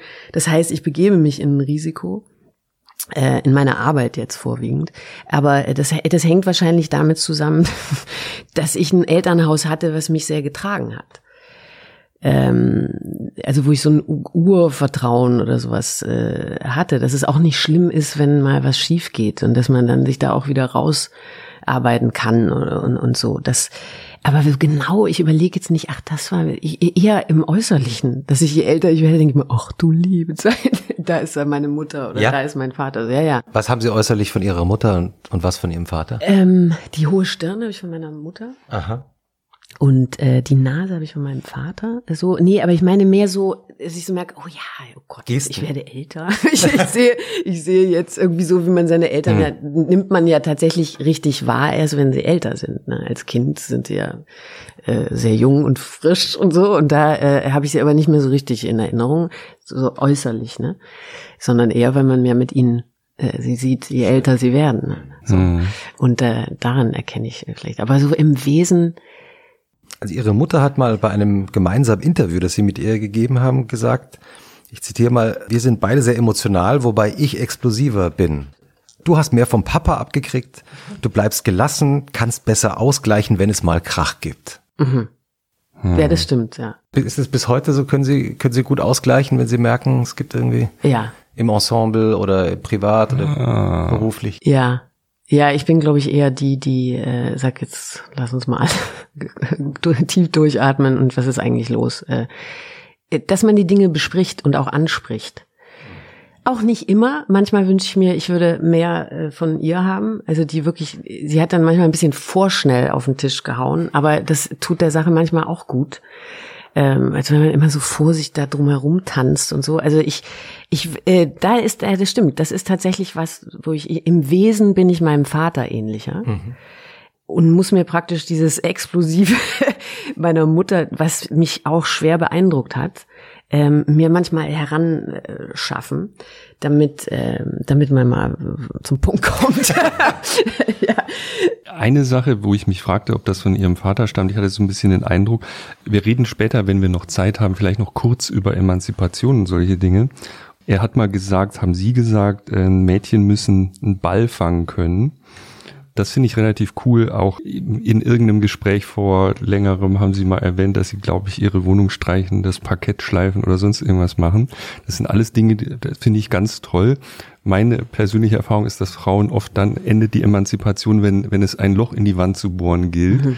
Das ärgert mich. Mhm. Ja, das verstehe und, ich. Ähm, und das finde ich sehr cool, wenn er sie so erzogen hat. Also du musst das schon alles selber auch können. Ja. Das war kein, ich, ich habe ehrlich gesagt keine Ahnung, woher die beiden das äh, so genommen hatten oder was. Aber ich glaube, ich glaube ehrlich gesagt, dass er auch so aufgewachsen ist. Das hat auch dann vielleicht was mit dem Arbeitermilieu zu tun. Die Mädchen haben genauso geschuftet wie die mhm. Jungs. Mhm. Also da gab's irgendwie nicht, äh, du sitzt und, und strickst und stickst und irgendwie so, sondern das vielleicht auch, aber davor ackerst du eben auch hart und gehst auch aufs Feld und, und mhm. solche Sachen. Ne? Ich glaube, diese ähm, diesen Luxus sozusagen, diese Unterschiede so äh, herbeizuführen, die, die, die hatten die eben nicht. Und, ähm, und meine Mutter eben auch nicht. Die, die hat auch die Nägel in die Wand geschlagen. Ja, oder, Interessant, dass Sie das erzählen, weil, weil bei Eribon ist es ja auch so. Da wird ja die französische Arbeiterklasse beschrieben. Äh, ja, wobei, und auch im Film. Und dass ja. die Frauen dann auch irgendwann angefangen haben zu arbeiten. Ja, genau, die haben äh, das das, das war, war das Schlimmste für die Männer zu, zu Genau, genau, mhm. genau. Also da war es schon auch sehr für für für also in Frankreich ist es glaube ich, ja, ich weiß gar nicht genau, das war vielleicht bei uns auch. Ich meine, meine Großmutter war auch zu Hause, ähm, dass man ab so einem gewissen Punkt Weiß ich jetzt gerade gar nicht, weil in Frankreich war es schon so, das weiß ich auch von dem äh, Edouard Louis, der einer, der im Kreis auch ein Autor um Didier herum, auch aus einer Arbeiterfamilie kommt und der äh, beschrieben hat, wie sein Vater also absolut äh, verboten hat, dass seine Mutter arbeiten kann oder mhm. dass sie, äh, äh, dass sie in irgendeiner Form sich emanzipieren äh, kann. Ja, also so, das ist jetzt schon auch ein hartes Milieu, so ist es nicht. Ja, aber ähm, bei bei den, also nein, mein Vater, das war wirklich wirklich so, dem habe ich richtig angesehen, hätte ich vor dem Ball äh, mich irgendwie so, oh, ich kann den nicht fangen oder so. Er hätte wirklich jeglichen Respekt verloren. Und äh, äh, das fand er einfach lächerlich. Hm. Das ist einfach. Äh, und abgesehen davon mochte ich auch gerne Basketball spielen. Ich war groß und so, das konnte ich alles. Waren Sie, waren Sie Basketballspieler? Ne? Ja. What? Welche Position? Nee, nicht war Basket. Ich war also in der, im, im Sport. Also ja. ich habe Handball, was wir da alles gemacht haben, so. Brennball und wie das alles hieß. Und das waren alles Sportarten die ich äh, auch gerne gemacht habe. So, also er musste mich jetzt da nicht hinzwingen oder was. Und ähm, aber ja, das war so eine Grundhaltung. Äh, wieso? Dann macht es doch selber. Hm. das, ja. Was mir noch aufgefallen war, ähm, auch in diesem Eltern-Kind-Verhältnis, vielleicht hatten sie doch keine so schöne Kindheit, weil die die Eltern, also wenn ich das richtig verstehe, Mutter war mal kurz woanders, hat mal ein Jahr woanders gearbeitet, Vater war mhm. im Bundestag mhm. und dann in Bonn hieß das damals. Mhm. Und sie müssen dann mit in die Bar nachts, auf den Parteitag hatten sie schon erwähnt. Mutter hat Theaterproben und das mhm. Kind ist so dabei, ne? Das mhm. ist nicht im Mittelpunkt. Mhm. Auch das ein starker Kontrast zu dem, wie heute im Prenzlauer Berg oder in Friedrichshain Kinder aufwachsen, mhm. oder alles um das Kind kreist. Das ist natürlich mhm. meine Projektion, aber manchmal. Helikopter, meinst du? Ja, und war das jetzt eigentlich schrecklich oder super, dass man nicht so im Zentrum steht? Ja, ich habe da drüber nachgedacht, weil ich dachte, ich müsste doch eigentlich einen Knackswerk haben, weil alle heute immer sagen, hm. wie ein, ja, was da alleine kind. und so. Also ich würde mal sagen, es hängt natürlich auch immer vom Charakter des jeweiligen Kindes ab. Es gibt auch Kinder, die wirklich, äh, äh, sage ich mal, zarter beseitet sind oder oder das vielleicht gar nicht so gut hätten wegstecken können oder so. Für mich, also ich glaube, der, der, das, das, was es für mich jetzt im Nachhinein so gemacht ist, ja klar, da war ich halt ein Jahr mit jemandem, das, also wie heute sagen wir ein Babysitter, aber die hat ja tatsächlich mit mir gelebt, eine, eine, eine Lehrerin als ihre Mutter Schauspielerin in Basel war. Ja, die war in Basel, also, als ich in Stuttgart lebt, also das war, wie, Das wie lange fährt man zwei? bürgerlich. Was, ja, naja, na bürgerlich, sonst hätte hätte sie nicht arbeiten können. Klar. Ne? So, also ähm, und und ja, ja, aber natürlich. Also ich meine, ich bin ich ich bin ich bin in so einem Zwischending da aufgewachsen. Ich bin äh, morgens um fünf aufgestanden mit meinem Vater, haben Tee getrunken und er ist in die Fabrik gefahren und danach war ich aber mehr im Mittelklasse-Milieu, so ungefähr. Ja, also das ist, ich bin in irgendeiner Mischung da äh, groß geworden. Aber ähm, ja, ich, ich, ich hatte das Gefühl, dadurch, dass meine Eltern, die haben mich schon in den Mittelpunkt gestellt. Also es war so, dass wenn ich dann zum Beispiel mal für ein paar Wochen war ich dann bei meiner Tante in in äh, Norddeutschland. Alleine, das fand ich nicht ganz so lustig. Also das weiß ich auch noch. So, ich mochte die zwar alle gerne, aber so ganz alleine dann weg sein und so. Ohne Freunde und Ja, jeden Morgen war im Briefkasten, es gab diese Pixie oder Pixelbücher oder wie die heißen, war da eins drin. Den, das hat er immer einge, eingesteckt, jeden Morgen im Briefkasten auf dem Weg in den Bundestag. So, ne? Also hat er sich so zehn gekauft und hat die jeden Morgen reingenommen nee. und ich hatte die. Das heißt, ich fühle mich natürlich als Kind nicht, jetzt bin ich da abgestellt und bleibe. Also diese, diese Mühe haben die sich dann schon gemacht, zu zeigen, wir wissen schon, dass du da jetzt was machst, was es ist nicht ganz so cool, wir finden das auch nicht so lustig, aber wir müssen das jetzt so machen, sonst wissen wir nicht, wie, wie, wie es gehen soll. Heute schenkt man den Kindern Handys. Ja, ja, ich will das gar nicht so vergleichen. Es, es klingt, ich weiß es, ich komme ja immer selber so komisch vor, dass das immer so idyllisch irgendwie. Also es war, ich meine auch, es Das ist ja gar nicht nur idyllisch, wenn Sie jetzt nee. beschreiben, dass Sie mal da bei Ihrer Tante sind Ja, und Wochen natürlich und gab es auch alleine Momente, sich fühlen. Ne? ja, auch Momente, wenn man, wenn man dann äh, die Mutter dann wieder wegreisen sieht und so. Das war alles auch dann nicht so lustig, aber es ist jetzt nicht so, dass ich da einen Knacks irgendwie wegbekommen habe. Ihre Mutter hat ja, glaube ich, mal so sinngemäß, habe ich das gelesen, äh, zu Ihnen gesagt, ich muss arbeiten, um glücklich zu sein. Ja, ja. Und wenn ich nicht arbeiten könnte, wäre ich unglücklich. Und wenn ich aber dann da bin bei dir, bin ich ganz für dich da. Mhm. Das ist ja im Grunde genommen eine unglaublich moderne äh, Sichtweise, Mhm. weil man das Kind ja auch gleichberechtigt sieht und nimmt und ihm erklärt, warum man jetzt so lebt. Ja. Haben Sie das damals verstanden? Oder? Ja, ich habe das verstanden. Ja. Mhm. Ich habe das verstanden, weil ich wusste zwar nicht genau, was das Arbeiten ist und so, aber äh, erstens wusste ich, ich war ja mit im Theater dann auch, schon als Baby irgendwie auf einer Decke, wenn es da niemanden gab, der auf mich aufpassen konnte oder so. Äh, Ich wusste ja, dass da, wo sie hingeht, finde ich es auch lustig. Also ich habe schon verstanden, dass sie da gerne hingeht. Ja. Und Sie sind ja selber auch sehr früh dann. ja, also das, das war so was, das hat, hat mich fasziniert und, und ich, ich, ich verstand schon, was sie meint, dass sie das machen muss, sonst ist sie, also wenn ich praktisch der Hinderungsgrund bin, ähm, äh, dass sie das nicht machen kann, dann hätte ich eine ziemlich unglückliche Mutter zu Hause sitzen. Was habe ich dann davon? Ne? Das ist interessant, wenn man mit solchen Müttern aufwächst, ne, weil ich habe auch so eine Mutter gehabt, äh, also habe eine solche Mutter, die eben auch sehr früh angefangen hat äh, zu arbeiten und der die Arbeit auch sehr wichtig war, ne? also um sich selbst zu verwirklichen. Ähm, das prägt ja das Frauenbild, das man selber hat, also kann ich von mir aus sagen, unglaublich, weil man ich war praktisch ein eine arbeitende, Schlüsselkind. Deine Ja. Eltern Meine Mutter musste arbeiten, um Geld zu verdienen und die war auch nicht da. Und dann war sie nicht da, ja. Hm. Dann gab es mal den, den Wahnsinn, dass sie immer um zwölf nach Hause kam, um Mittagessen zu kochen und es ging dann eine- eben. Gut, es war in einem kleinen badischen Städtchen, da waren die Wege jetzt nicht so weit, aber ähm, es gibt von Ihnen die Geschichte, ikonisch mit fünf an der Supermarktkasse. Mein Gott, was Als ist das alles Kind, aufgetischt das Kind bekommen, sagt in der Quengel, an der Quengel, an dem Quengel, im Quengelbereich, ich kann das, mit fünf, ich kann das Wort Verzicht nicht mehr hören. Das habe ich mir gemerkt. Ja. Und danach gab's den Mars-Riegel. Ja, aber sie hat einen Lachkrampf gekriegt, weil das irgendwie zu putzig war.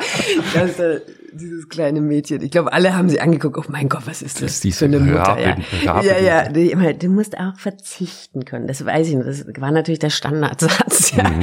Man muss auch mal verzichten können. Also das ging mir so auf den Keks.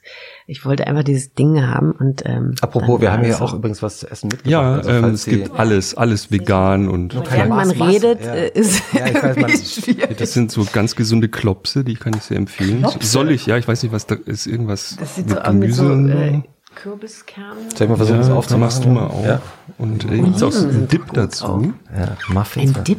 Ja, und wir haben ganz viele Sachen, die üble Geräusche in Mikrofonen Ja, verursachen. ich sehe so Reiskräcker. Ja, super. Reiskräcker Die ist das Beste. Ich herrlich. liebe Reiskräcker.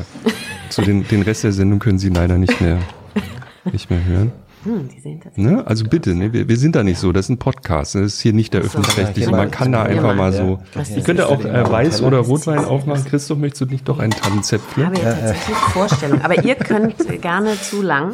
Das heißt, vor der, vor der Vorstellung nie Alkohol? Nein. Nein.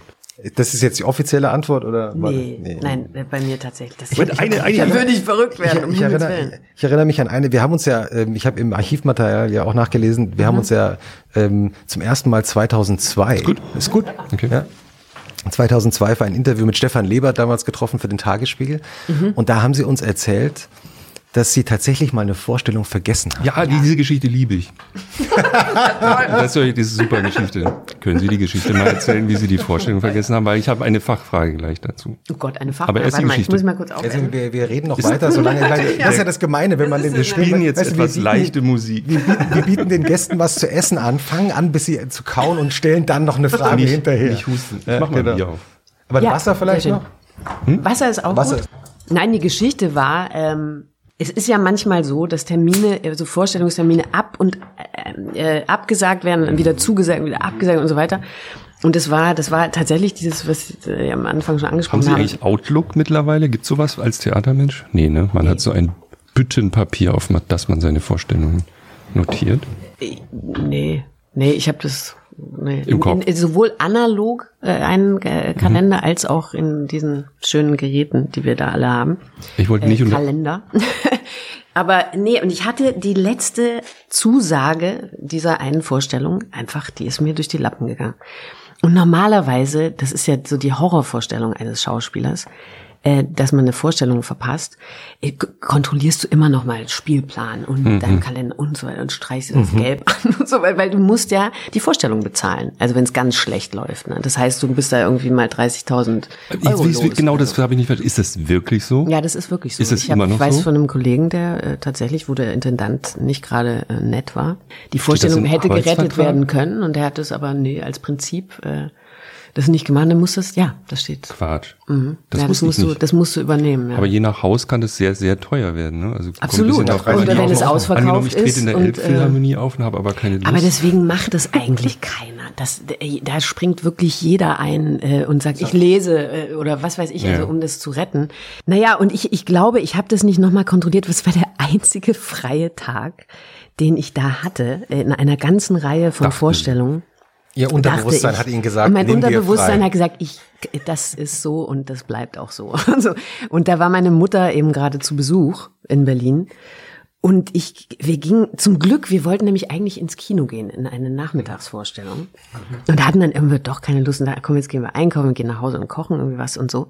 Und ich bin im Supermarkt irgendwo äh, hinten drin und hatte so Bananen schon in meiner Hand. Äh, äh, und dann höre ich, und das ist eben typisch meine Mutter, die dann nicht irgendwie mich sucht oder so, sondern die in den Supermarkt reingeht und schreit in den Supermarkt rein. das ist meine Mutter. ja, Nina, du hast Galotti. und das heißt, Emilia Galotti hatte ich an dem Abend. Das war auch ein kryptischer Satz natürlich. Alle anderen müssen gedacht haben, was meint diese Frau? Was für eine Ja, Krankheit. gerade sagen, Wie du hast Galotti. Leiden. Das berühmte Galotti-Syndrom, oder? Und Seit ich ähm, Galotti habe.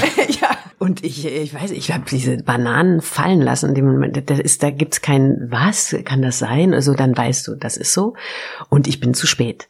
Und äh, deswegen, weil die rufen dich nur an, weil du zu spät bist. Also es war irgendwie so um sieben oder so. Und dann bin ich in dieses, ja, na, vielleicht sogar schon um sie. Also ich muss einfach zu spät gewesen sein, weil der Intendant dann so freundlich war, für mich irgendwie gerade zu stehen. Und ich habe gesagt, ich, ich fahre wie Schumacher dahin. Habe ich auch. Ja, wirklich, also wenn mich jetzt die Polizei auch, ich, ich muss jetzt, ich bin so eine, wie sagt man so schön, besenkte Sau dahin gefahren und ähm, auf die Bühne gesprungen äh, und er hatte vorher irgendwie gesagt, es sei im Stau oder was weiß ich irgendwie und nehmen Sie doch einen Sekt und so. Und, äh, ja, und dann habe ich es noch geschafft, gerade so, ja. Hm. Und ja, aber dieses Nina, du hast Galotti, das war sehr lustig. Wie war die Vorstellung dann? Äh, aufregend, weil, weil das Problem ist, man denkt ja immer, ich bin auch tatsächlich so ein bisschen Theater abergläubisch oder was. Ich habe so Rituale und man geht nochmal den Text durch und dann so und dann. Ne? Ich muss in Ruhe. Ich bin auch immer gerne zwei Stunden vorher da und so. Und andere zum Beispiel Kollege von mir, äh, Marc Waschke, der kommt ganz knapp ins Theater, schwupp, äh, äh, zieht sich um, zack, auf die Bühne. Das würde ich verrückt werden. Mhm. Ich, ich würde, aber das ist, jeder hat da so einen anderen, ich bin eben die, die eher äh, zeitig kommt und so. Und äh, für mich war das so ein Adrenalinschub. Ein totales jetzt rein und machen und keine Ahnung, ob ich einen Text jetzt weiß oder nicht. Und Galotti war natürlich auch ein Stück, wenn ich es gesehen habe, ich musste sehr schnell, sehr präzise sprechen da kannst du nicht lange überlegen. Du musst einfach äh, vertrauen, dass das auch rauskommt, was du da sagen sollst. Und es kam raus. Ja, ja, es ging. Ja, ja. Also Nein, das war, das, das war eine tolle Vorstellung, glaube ich, weil, weil du so aufgeladen bist. Mhm. Ja. Du bist ja voller Energie. Das Herz rast und so, ja. Nur, also überhaupt nicht unser Thema, wir wollen ja über Familie reden heute. Mhm. Aber ähm, wie ist denn das, wenn man krank ist, irgendwas ist und man schleppt sich dann so hin? Also gerade wenn sie jetzt den Eribon können sie nicht nicht spielen, ne? Das ist nee. wäre der Weltuntergang. Wie, naja, das interessiert mich jetzt einfach und als eben auch nicht. Also Aha. ich denke dann auch manchmal. Aber es fällt doch nie eine Vorstellung von Ihnen aus. Nee, toll, toll, toll. Ich werde nicht oft krank. Ja. Also ich bin tatsächlich selten krank. Und mhm. wenn, dann äh, ähm, immer dann, wenn ich frei habe. Ja, also sehr praktisch für jeden Arbeitgeber. Sehr diszipliniert. oder? Ja gut, ich weiß nicht, kann man sich seinen Körper disziplinieren? Ich weiß ich glaub nicht schon. genau. Ja, ich glaube, es gibt Menschen, ja, die, die, die werden erst krank, wenn, wenn sie wissen, sie sind jetzt im Urlaub. Ja. Mhm. Passiert Ihnen das auch? Ja, aber ich werde tatsächlich selten krank. Ich habe, wenn, dann bin ich immer sehr überrascht. Ähm, ich hatte das mal bei, bei Medea zum Beispiel, da war ich in der Endprobenphase. Richtig, da habe ich einfach richtig eine Grippe bekommen. Und dann war das so, dass er also ich lasse sie nicht probieren, weil sie eine Herzmuskelentzündung kriegen können und so weiter. Und dann, äh, das, das fällt, das fällt einem wirklich schwer dann. Hm. Also weil du immer das Gefühl hast, du lässt alle hängen, ja, so. Was natürlich Schwachsinn ist, aber es gibt auch keinen anderen Beruf, wo überall sonst sagt man, jetzt bin ich krank, hier ist der Krankenschein und jetzt lass mich mal kurz eine Woche in Ruhe. Das gibt's bei uns halt nicht, ne? Da Sie lässt du dir irgendwelche Vitaminspritzen geben und, und so ein Zeug damit der Lappen hochgeht. ja. Damit der, man können wir es nochmal für die Nachwelt. Damit der Lappen hochgeht? ja. Wir meinen den Vorhang. Das habe ich noch nie gehört. Nein? Nein. Ach so, das ist uralt. Nein, ich bin äh, ungebildet, was Theaterfachausdrücke betrifft. Ja, muss man ja auch nicht wissen. Aber wenn Sie gerade gesagt haben, äh, Sie wollen die anderen nicht hängen lassen, das Ensemble, Sie sind ja glaube ich, habe ich mal gelesen, auch gerne Teil eines Ensembles. Sie haben auch eine Zeit lang mal in Interviews dann von einem Kollektiv gesprochen. Ähm, ja. Gehen Sie da so auf oder ist es immer noch so? Ja, nein, ich finde das Ensemble schon eine Form, die für meinen Beruf ganz, ganz wesentlich und wichtig ist. Weil ich das Gefühl habe, je länger man miteinander arbeitet äh, und auch gewisse Wege geht und Wegstrecken geht, kommt man zu einer anderen ähm, zu einer anderen Form von Ausdruck oder man kann anders äh, ansetzen, wenn man sich wieder begegnet. Man muss sich immer wieder ganz von vorne anfangen und so. Und auch dieses zu einem Haus zu gehören, wo man, wenn man in andere Produktionen geht, sagt, ja, das ist ein tolles Haus. Ich bin gerne Teil äh, dieser Gruppe hier, die diese Arbeiten macht und so. Das finde ich, äh, das ist mir wichtig. Ähm, ist das eine Art Familie? Haha. Ja, eine, eine wirkliche Familie, weiß ich nicht. Das finde ich dann wieder ein bisschen zu, zu, zu viel des Guten. Dann, weil überfrachten darf man es auch nicht. Es ist schon auch ein Arbeits, eine Arbeitsstätte. In, oft ist es so, dass man sich äh, in der Produktion begegnet und ganz eng ist. Und wenn diese Produktion vorbei ist, sieht man sich auch gar nicht so oft. Äh, sondern immer dann, wenn man die Vorstellung hat oder so. Und dann wird es wieder eng, wenn man auf Gastspiele fährt oder so. Aber Was anders als beim Film, ne? Da kennen die sich die Leute, also ich stelle mir so vor, man, man hat da so Einstellungen, habe ich gehört, und dann kennt man es, trifft man sich vielleicht gar nicht, sondern nur für die zwei Szenen, die Ja. man hat. Das hängt davon ab, wie groß die Rolle ist. Mhm. die du- Wenn Sie jetzt heute hast. Abend, haben Sie Vorstellungen, fahren Sie hin, sehen dieselben Kumpels, Mhm. wie immer. Ja, und auch die, mit denen du schon andere Sachen äh, gespielt hast. Und diese, dieses Erfahren, dass man sich immer wieder miteinander auch äh, entwickelt und, und äh, äh, sich äh, überrascht. Äh, auch, dass man, dass ich denke, sag mal, das hätte ich jetzt nicht erwartet, dass, dass du so, dass du jetzt so frei wirst. Und das sind, also so, das sind, das sind Dinge, das kannst du auch eigentlich nur erleben, wenn du in einem vertrauten Umfeld bist. Ja. Die Klasse, mit der Sie sozusagen Ihr Handwerk gelernt haben, ne? da war mir auch uns beiden aufgefallen, dass, dass das ein sehr enges Verhältnis zu sein scheint. ne? Also das, das sind ja fast alle sind jetzt irgendwie schrecklich berühmt und so ein Eidinger oder Haberland oder so. Und ähm, sie haben aber so ein Verhältnis wie ein fast familiäres Ver Verhältnis, als wären sie zusammen irgendwie Pfadfinder gewesen. Ja, selbst wenn man, also zum Beispiel Lars und ich, wir, wir sehen uns eigentlich privat nie.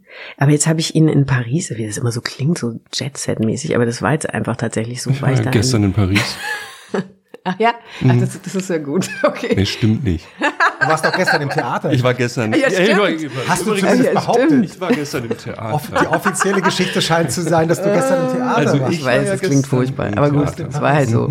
Also wir beide waren in Paris und sind uns da über den Weg gelaufen. Und, äh, und dann ist es so, als, als hätte man sich gerade gestern äh, zum Mittagessen getroffen. Warum ist also das man, so? Warum ist das so? Weil man, ich glaube, eine wesentliche Wegstrecke, in der man sich selber entdeckt und äh, man sich auch entblößt und man lächerlich ist und äh, irgendwie so, ähm, ist dieses Studium. Und, äh, und da lernt man sich einfach kennen. Und äh, irgendwie, ähm, und dann begleitet man sich natürlich, ich weiß ja, was Lars macht, ich weiß, was Marc macht, ich weiß, was David macht, ich weiß, so, das sind David Striso. Äh, St- Striso, ja, und, und, äh, aber auch Leute wie Roberto Guerra zum Beispiel und so. Also ich, ich weiß viel von denen, ähm, äh, und Fritzi zum Beispiel ist eine sehr enge Freundin. Das, äh, das ist so, aber, und, und Marc äh, irgendwie auch. Also, ähm, insofern, es ist aber, ich will, ich will damit sagen, wann immer wir uns treffen, ist es sehr vertraut. Und ich glaube, das hängt damit zu, zusammen, dass man diese Zeit zusammen erlebt hat, diese Studentenzeit. Wie waren Sie eigentlich damals, als Sie aus Stuttgart äh, mit dem Köfferchen in Berlin ankamen? Ja, wie war ich? Das weiß ich ja gar nicht. Aber ich, ich Haben bin. Sie einen leichten Akzent gehabt noch damals? nee, ich habe nie überhaupt Schwäbisch nicht? gesprochen. Ich habe Okay. Schwäbisch immer, Entschuldigung, abgelehnt. Äh, Wirklich? aber nein, ja, weil meine meine meine Eltern beide nicht äh, Schwäbisch gesprochen haben. Der eine kam aus dem Rheinland und meine Mutter aus der eine.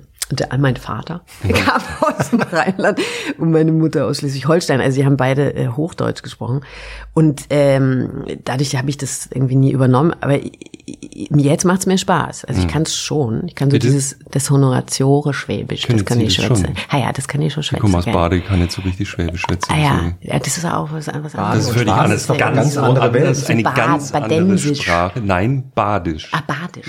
Ach so, das heißt nee, Badisch. ist Das war schon das erste. Genau, ich gerade sagen. Können wir wieder über Familie reden, bitte?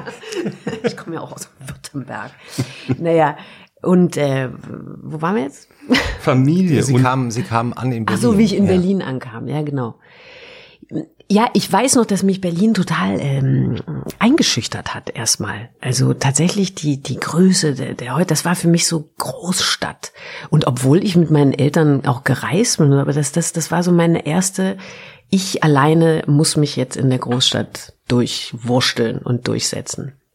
Und äh, aber auch gleich wollte in den Ostteil der Stadt und so. Und ich wollte eine Wohnung mit Kohleofen. Und ich äh, bin dann immer jeden Morgen irgendwie runter in den Keller und dann vier Stockwerke hoch mit diesem Eimer da und habe meinen meinen Ofen angefacht und Wo so weiter. denn?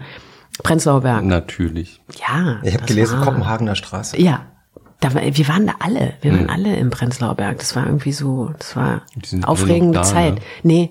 Nee, ich bin irgendwie eine der wenigen, die da so. noch geblieben ist.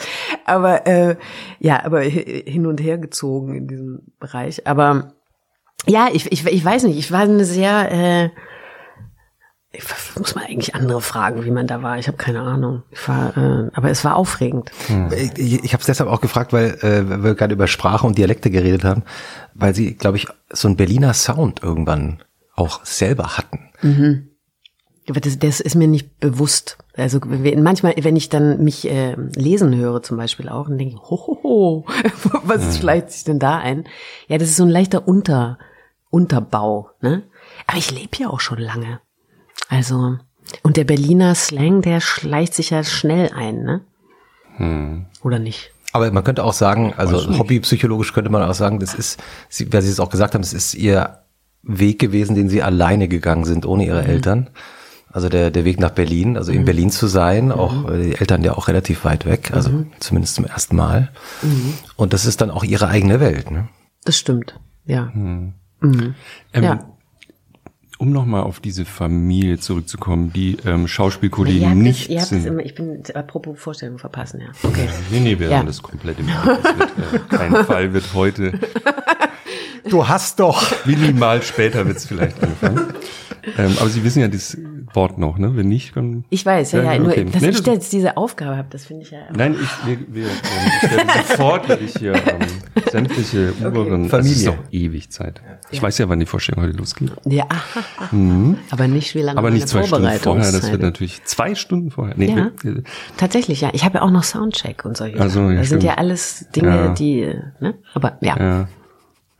Es gibt noch sowas, was mir auffiel, was keine Familie ist, aber es sich schon sehr nah anfühlt, der Petzold. Ja. Regisseur, der dreht ja nur mit ihnen, ne? Also jetzt ich als Laie verkürze das Nö, natürlich mal. Jetzt hat er nicht mit Ja, aber sehr oft. Guck mal, den hast du den Unterton gehört? Nein, ach, Nein, ich meine, also just saying, ja es, es fällt mir auf, es gibt so Personen, die beruflich ihnen sehr nahestehen, die sozusagen ihr Lebenswerk mit auf ihnen aufgebaut. Ich bin Theaterleih, ich darf sowas sagen, so aufgebaut haben. Oder der Ostermeier, ja. Nein, die, jetzt guckt sie, jetzt kann man jetzt nicht sehen, sie guckt sehr, sehr kritisch. Nein, ähm, weil sie das nicht auf mir aufbauen, sondern man geht eine Wegstrecke zusammen. Was ist das für ein Verhältnis? Was ist das? Ja, so ist So ein es. Onkel oder ist es so ein... Ein Partner. Hm. So würde ich das vielleicht sagen. Hm. Sechs Filme haben sie zusammen gemacht. Ja. Ne? Mhm. Ja, das, das meine ich eben, das ist so, wie, wie ich das über das Ensemble auch gesagt habe. Ich habe eigentlich mehrere, ich habe ja auch mit Michael Thalheimer mehrere Sachen gemacht und so, oder Barbara Frei äh, vorher und so, dass ich, so wie jetzt mit Thomas auch, und ich arbeite gerne immer wieder mit jemandem. Und dann aber auch gerne mal eine Pause machen und sich dann wieder begegnen, damit man frisch aufeinander blicken kann. Und, klingt, klingt äh, wie eigentlich die ideale Beschreibung einer Beziehung dass man ja, wobei, lange Zeit ja. miteinander verbringt, auch mal wieder Abstand hat, dann wieder neugierig wird aufeinander? Ja. Ja, nicht, dass man ja, das kann man ja so und so interpretieren. Aber äh, ja, ich, ich weiß, ja, dass man, ähm, also bei Christian und mir war das eben so, glaube ich, dass, dass wir nach jeder Arbeit immer das Gefühl hatten, ach, das ist noch nicht zu Ende erzählt. Hm. Da ist, da ist noch was äh, zu erzählen. Das müssen wir noch zusammen erzählen. So und äh, ähm, und dass, dass man auch manchmal gar nicht mehr, man muss sich nicht mehr erklären oder mitteilen, sondern es geht sehr zielstrebig auf etwas zu, was man ausloten möchte und dann äh, so und, und man sich da gegenseitig auch ich glaube, ich glaube, was, was, was eben entsteht im besten Falle ist das absolute Vertrauen.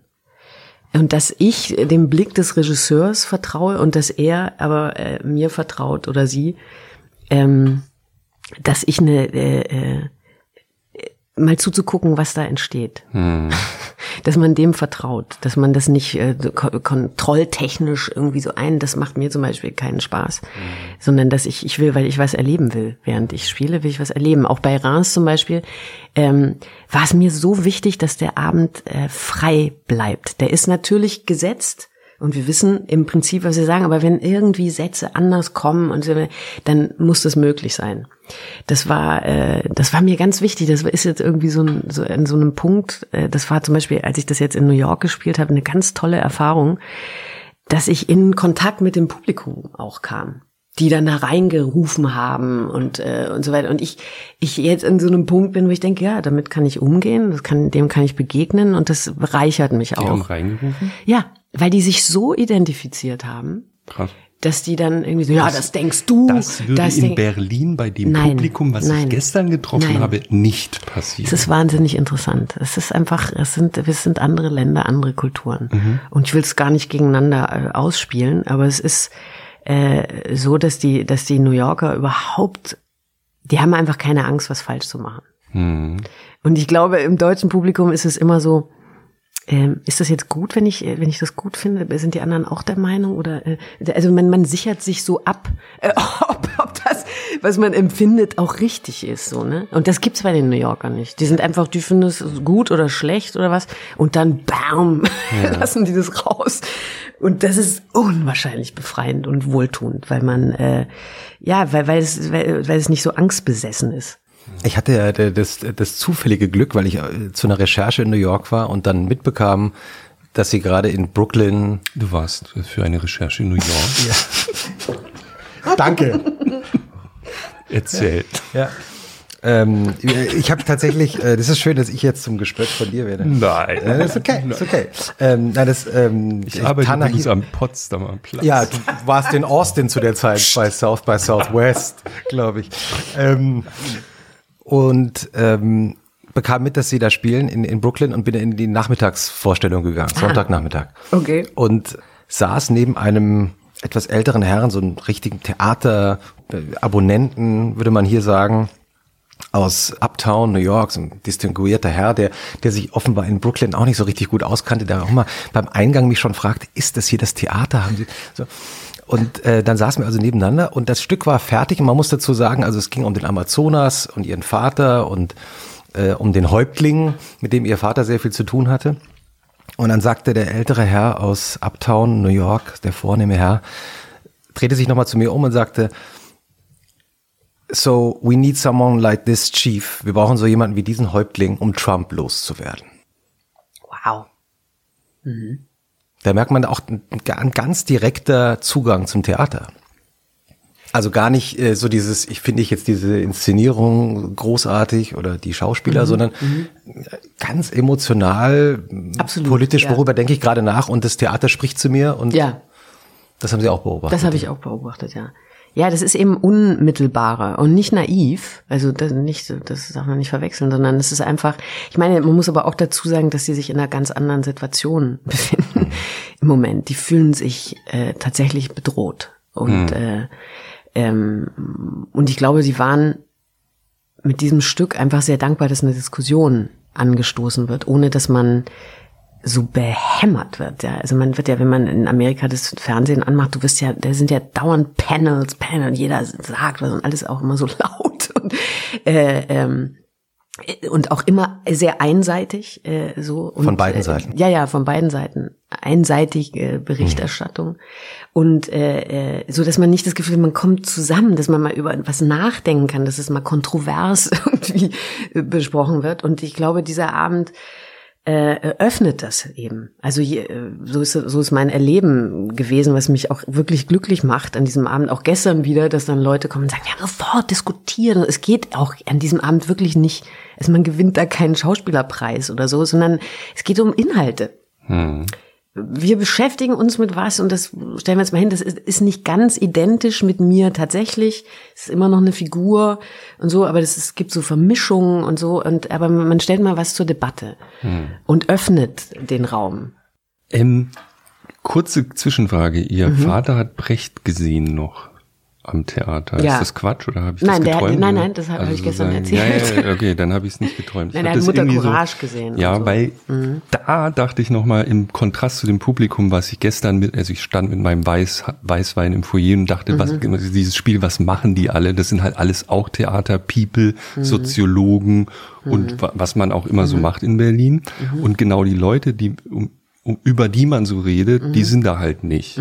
Und Brechts Idee, ich bin Physiker, ich habe keine Ahnung, ob das stimmt, aber ich glaube mich zu erinnern, dass er die Idee hatte, naja, ich will auch diesen Arbeiter in meinem Theater haben. Und eine Zeit lang scheint das ja auch funktioniert zu haben, zumindest in Ostberlin.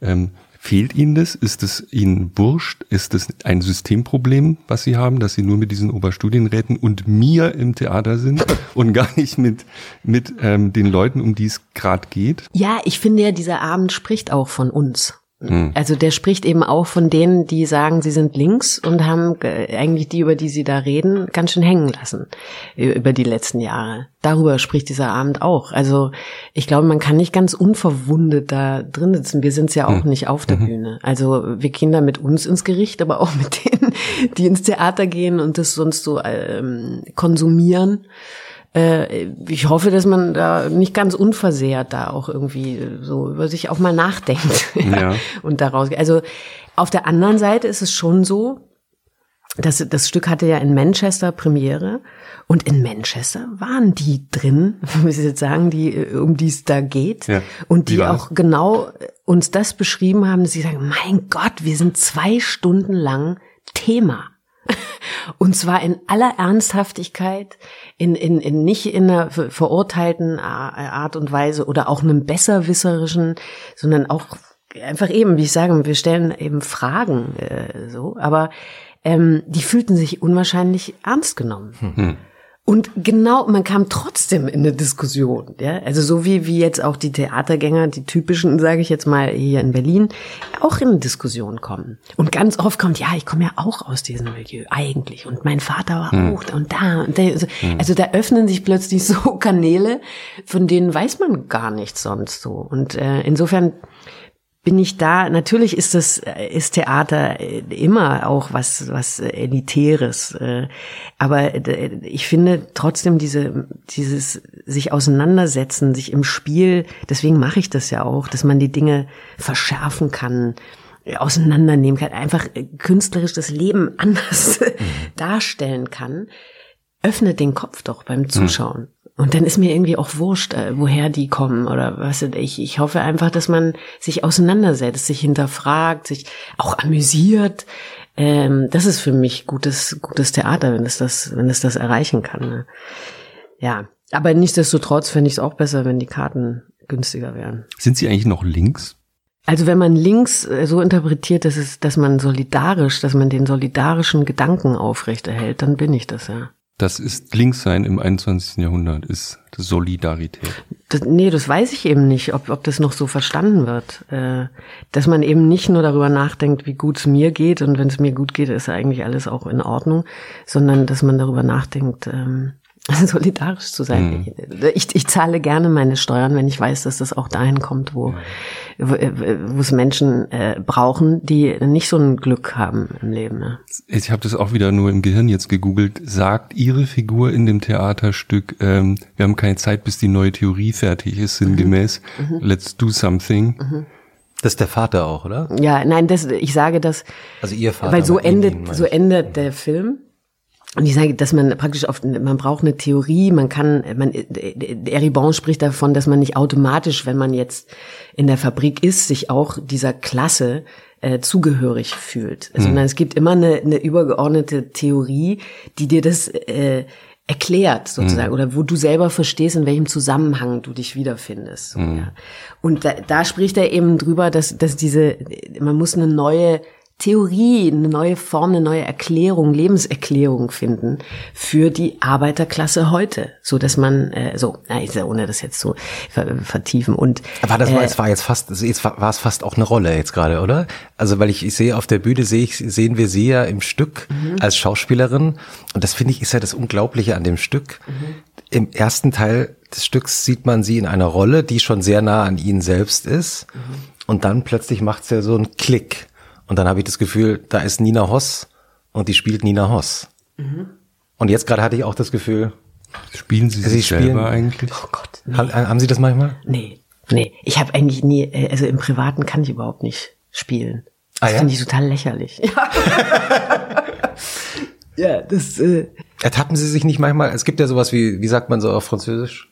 Die Berufsdeformation, also die das, das ja, aber was soll das sein? Was sollte man dann machen? Ne? Ich meine, was, was ist dann Spielen? Aber mir geht das ständig so, dass ich, ähm, also zum Beispiel der kluge Christoph hatte gestern im Vorgespräch, was wir hatten, auch gesagt, wie ist es eigentlich, wenn die Frau in verschiedenen Sprachen spielt? Taucht, also mir geht es so, wenn ich Englisch spreche, bin ich ein anderer Mensch. Als ich noch Französisch sprechen konnte, war ich ein anderer Mensch. ähm, wenn ich, wenn ich daheim bin und mit meinen, meine Freien. Ist es jetzt Badensisch? Das, ein der Versuch, Versuch ich ein brauche, Versuch, ich brauche eine Woche, um das, das wieder hinzukriegen. Honoration. Neu, das Badensisch. ist anders. Anders, ähm, oh mein Gott. Ähm, was ich eigentlich sagen wollte, ich bin jedes Mal, glaube ich, ein anderer Mensch, schon durch Sprache. Und äh, merke auch, dass man natürlich den ganzen Tag irgendwelche Rollen spielt, aber ich bin ja jetzt kein Profi. Das heißt, ich dachte, beim Profi ist es noch viel schlimmer. Der hat das komplett zu Ende therapiert und ist nur noch, äh, besteht noch aus Würfelchen von Persönlichkeiten, die er so hochwerfen kann und dann. Nee, du analysierst nee. das ja anhand einer Figur. Du musst hm. ja praktisch ein Leben verstehen. Hm. Und äh, dann, äh, es gibt diese Schauspieltheorie zum Beispiel natürlich, dass du, wir alle stellen etwas nach außen dar, was wir gerne hätten, hm. was wie die anderen uns wahrnehmen. Hm. Und äh, da gibt's aber eine Diskrepanz zu dem, was man wirklich ist und was man darstellen möchte. Und man, und manchmal, man hat einen Grundwunsch oder Sehnsucht in sich. Und das schießt manchmal raus, ohne dass man es will. Hm. Und das sind die, die Momente, die du finden musst, sozusagen, äh, wenn du deine Figur durcharbeitest. Wann sticht das raus? Wann kommt, äh, zeigst du jemanden, der sich vermeintlich im Griff hat? Aber dann äh, das, dieses, dieses Gerüst hm. in sich zusammenbricht und so weiter. Das, aber nur anhand dieser Figur. Ich selber weiß ja gar nicht so viel über mich. ja, Nein. Wie ich über diese Figur weiß. Nein, ich analysiere mich doch nicht. Aber Sie haben ja jetzt, Sie spielen ja jetzt. Also es ist ja sozusagen eine Art Nina Hoss, die wir da auf der Bühne erleben. Hm. Ja, ja, das ist ganz interessant, weil ich da auch nicht, ich für mich, weil es war zum Beispiel lange die Frage, viele äh, um uns herum und ich glaube auch ab einem gewissen Punkt Thomas irgendwann hat gesagt, ja gut, aber vielleicht äh, müssen wir doch unsere Namen irgendwie auch äh, nehmen. Ich, aber das, ich bin es nicht. Ich bin es, ich bin, ich sage da auch Dinge, ich glaube nicht, dass ein dämonischer Wille hinter den Dingen steckt. Ich nehme diese Position ein, damit wir eine Diskussion auf der Bühne haben. Äh, manchmal glaube ich es äh, vielleicht, so hängt davon ab, mit welchem Partner man gerade eine Diskussion hat, aber das sind so Sachen, wo ich denke, das ist nicht identisch. Es gibt, ich wiederhole etwas. In dem Moment, wo ich die Dinge wiederholbar mache, ist das nicht mein Leben und ich auf der Bühne. Und ich spiele auch mit jemandem, der eindeutig nicht Thomas Ostermeier ist. Also wäre nur ich diejenige, die hier so tut, als wäre sie identisch und so. Und der, ich finde das auch eher, äh, mich würde das eher einschränken, glaube ich. Ähm, ich finde das Konzept irgendwie merkwürdig im, im Kopf, dass ich so tue auf der Bühne, als wäre ich ich. Also mhm. Äh, ich, ich bin jemand anders und da gibt es viele Überschneidungen ähm, das, das natürlich, äh, aber es ist auch egal. Manche zum Beispiel gehen raus und denen ist nicht klar, dass das mein Vater ist, von dem ich spreche. Aha. Weil das Konzept nicht, das, das, das sowas gibt's nicht. Sie heißt nicht Nina, sie heißt Katrin mhm. und ähm, das könnte sein, aber das ist natürlich Theater, das ist es nicht. Und das macht auch nichts. Das ist in Ordnung. Aber es gibt diese, also in, die Figur auf der Bühne ist ja eine denkende Schauspielerin, was ein großes Problem ist, weil sie den Regisseur eigentlich ziemlich nervt. Genau. Damit, was ich sehr lustig finde, ist das wirklich, wirklich auch so, dass sie. Ja, wir haben das ein bisschen überspielt, aber das gibt es schon. Also im Film weiß ja, ich das. Das Schlimmste sind ja denkende Schauspieler, die nicht einfach ja. ihren Text lesen. Naja, lesen. Nein, aber es gibt schon diesen Spruch, den man auch ab und an mal gehört hat, vielleicht, äh, dass man, äh, dass man dann sagt, denk nicht so viel, mach einfach. Mhm. So, also dieses, äh, weil man kann es natürlich auch übertreiben. Wenn du das immer verdenkst, dann weißt du gar nicht mehr, was du machen sollst. Manchmal muss man es einfach ausprobieren. Aber ähm, ja, das ist, das ist ja ein Element in dem Stück, damit spielen wir natürlich auch, dieses Machtverhältnis auch und auch zwischen Schauspiel und, und Regie, wer hat da das Sagen und wie viel kann man da, äh, ja, oder was ist der selbstständige, selbstdenkende Schauspieler oder die Schauspielerin? Das, ja, kann jeder für sich interpretieren. Wir wollen zwar eigentlich ich über Familie gerne. reden, aber können wir noch kurz beim Schauspiel bleiben? Christoph, ich gucke ja, dich mal an. Gerne, weil ich, da ich wollte ich auch, auch noch mal auf die Uhr. Ja, gut, ja also es ich ist muss irgendwann mein Codewort nennen. Ja, ja, aber ähm, ich habe das genau berechnet. Sie haben okay. noch ein bisschen Zeit.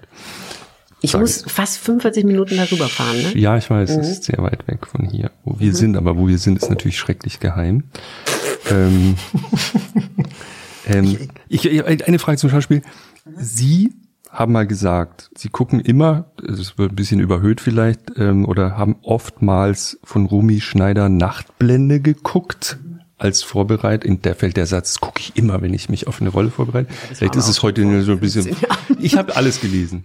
Ich fand es so interessant. Und dann, dann habe ich mir die äh, Nachtblende, also zwei Minuten angeguckt und dachte, mein Gott, ist das fürchterlich. Und äh, dachte dann, guck mal an, äh, wie sich doch selbst das Schauspiel, das ja schon ein paar hundert, vielleicht sogar tausend Jahre gibt, ähm, wie sich das weiterentwickelt hat. Absolut, ja. Was, was ist denn da anders? Also was, ich kann das gar nicht in Worte fassen, aber die, diese, diese Darstellung, äh, wenn, wenn ich Filme gucke, die deutlich in der, also selbst 80er, 90er Jahre finde ich eigentlich fast immer unerträglich, weil ich sehe, wie die schauspielen. Ja. Und ich Das- das meine, da hätte sich was verändert. Ja, das ist auch Was so. ist das? Ja, die Technik ist anders sozusagen.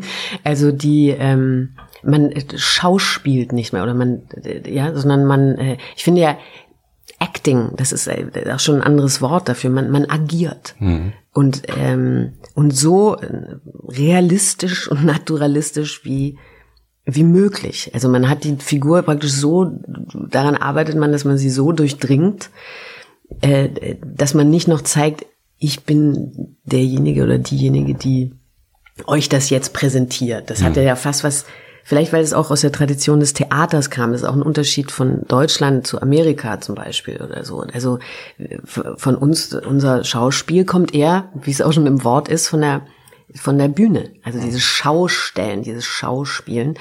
Ähm, und das geht immer weiter weg davon. Also, dass man, ähm, es ist auch nicht Method Acting, würde ich das auch nicht nennen, aber so, dass, dass man, dass der Schauspieler eigentlich verschwindet hinter der Figur. Ne?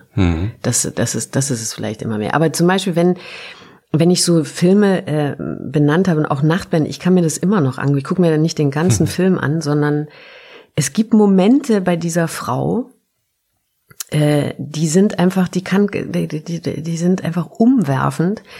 Zum Beispiel, wenn sie später äh, in diesem in diesem Wohnzimmer oder was weiß ich, oder Schlafzimmer und der Fotograf kommt rein und er will sie fotografieren und sie ist vollkommen ungeschminkt und spielt mit ihm und drunter ist eine also eine Verletzung und eine ja, äh, ja, eine Verletzung, das ist es vielleicht, eine Lebensverletzung.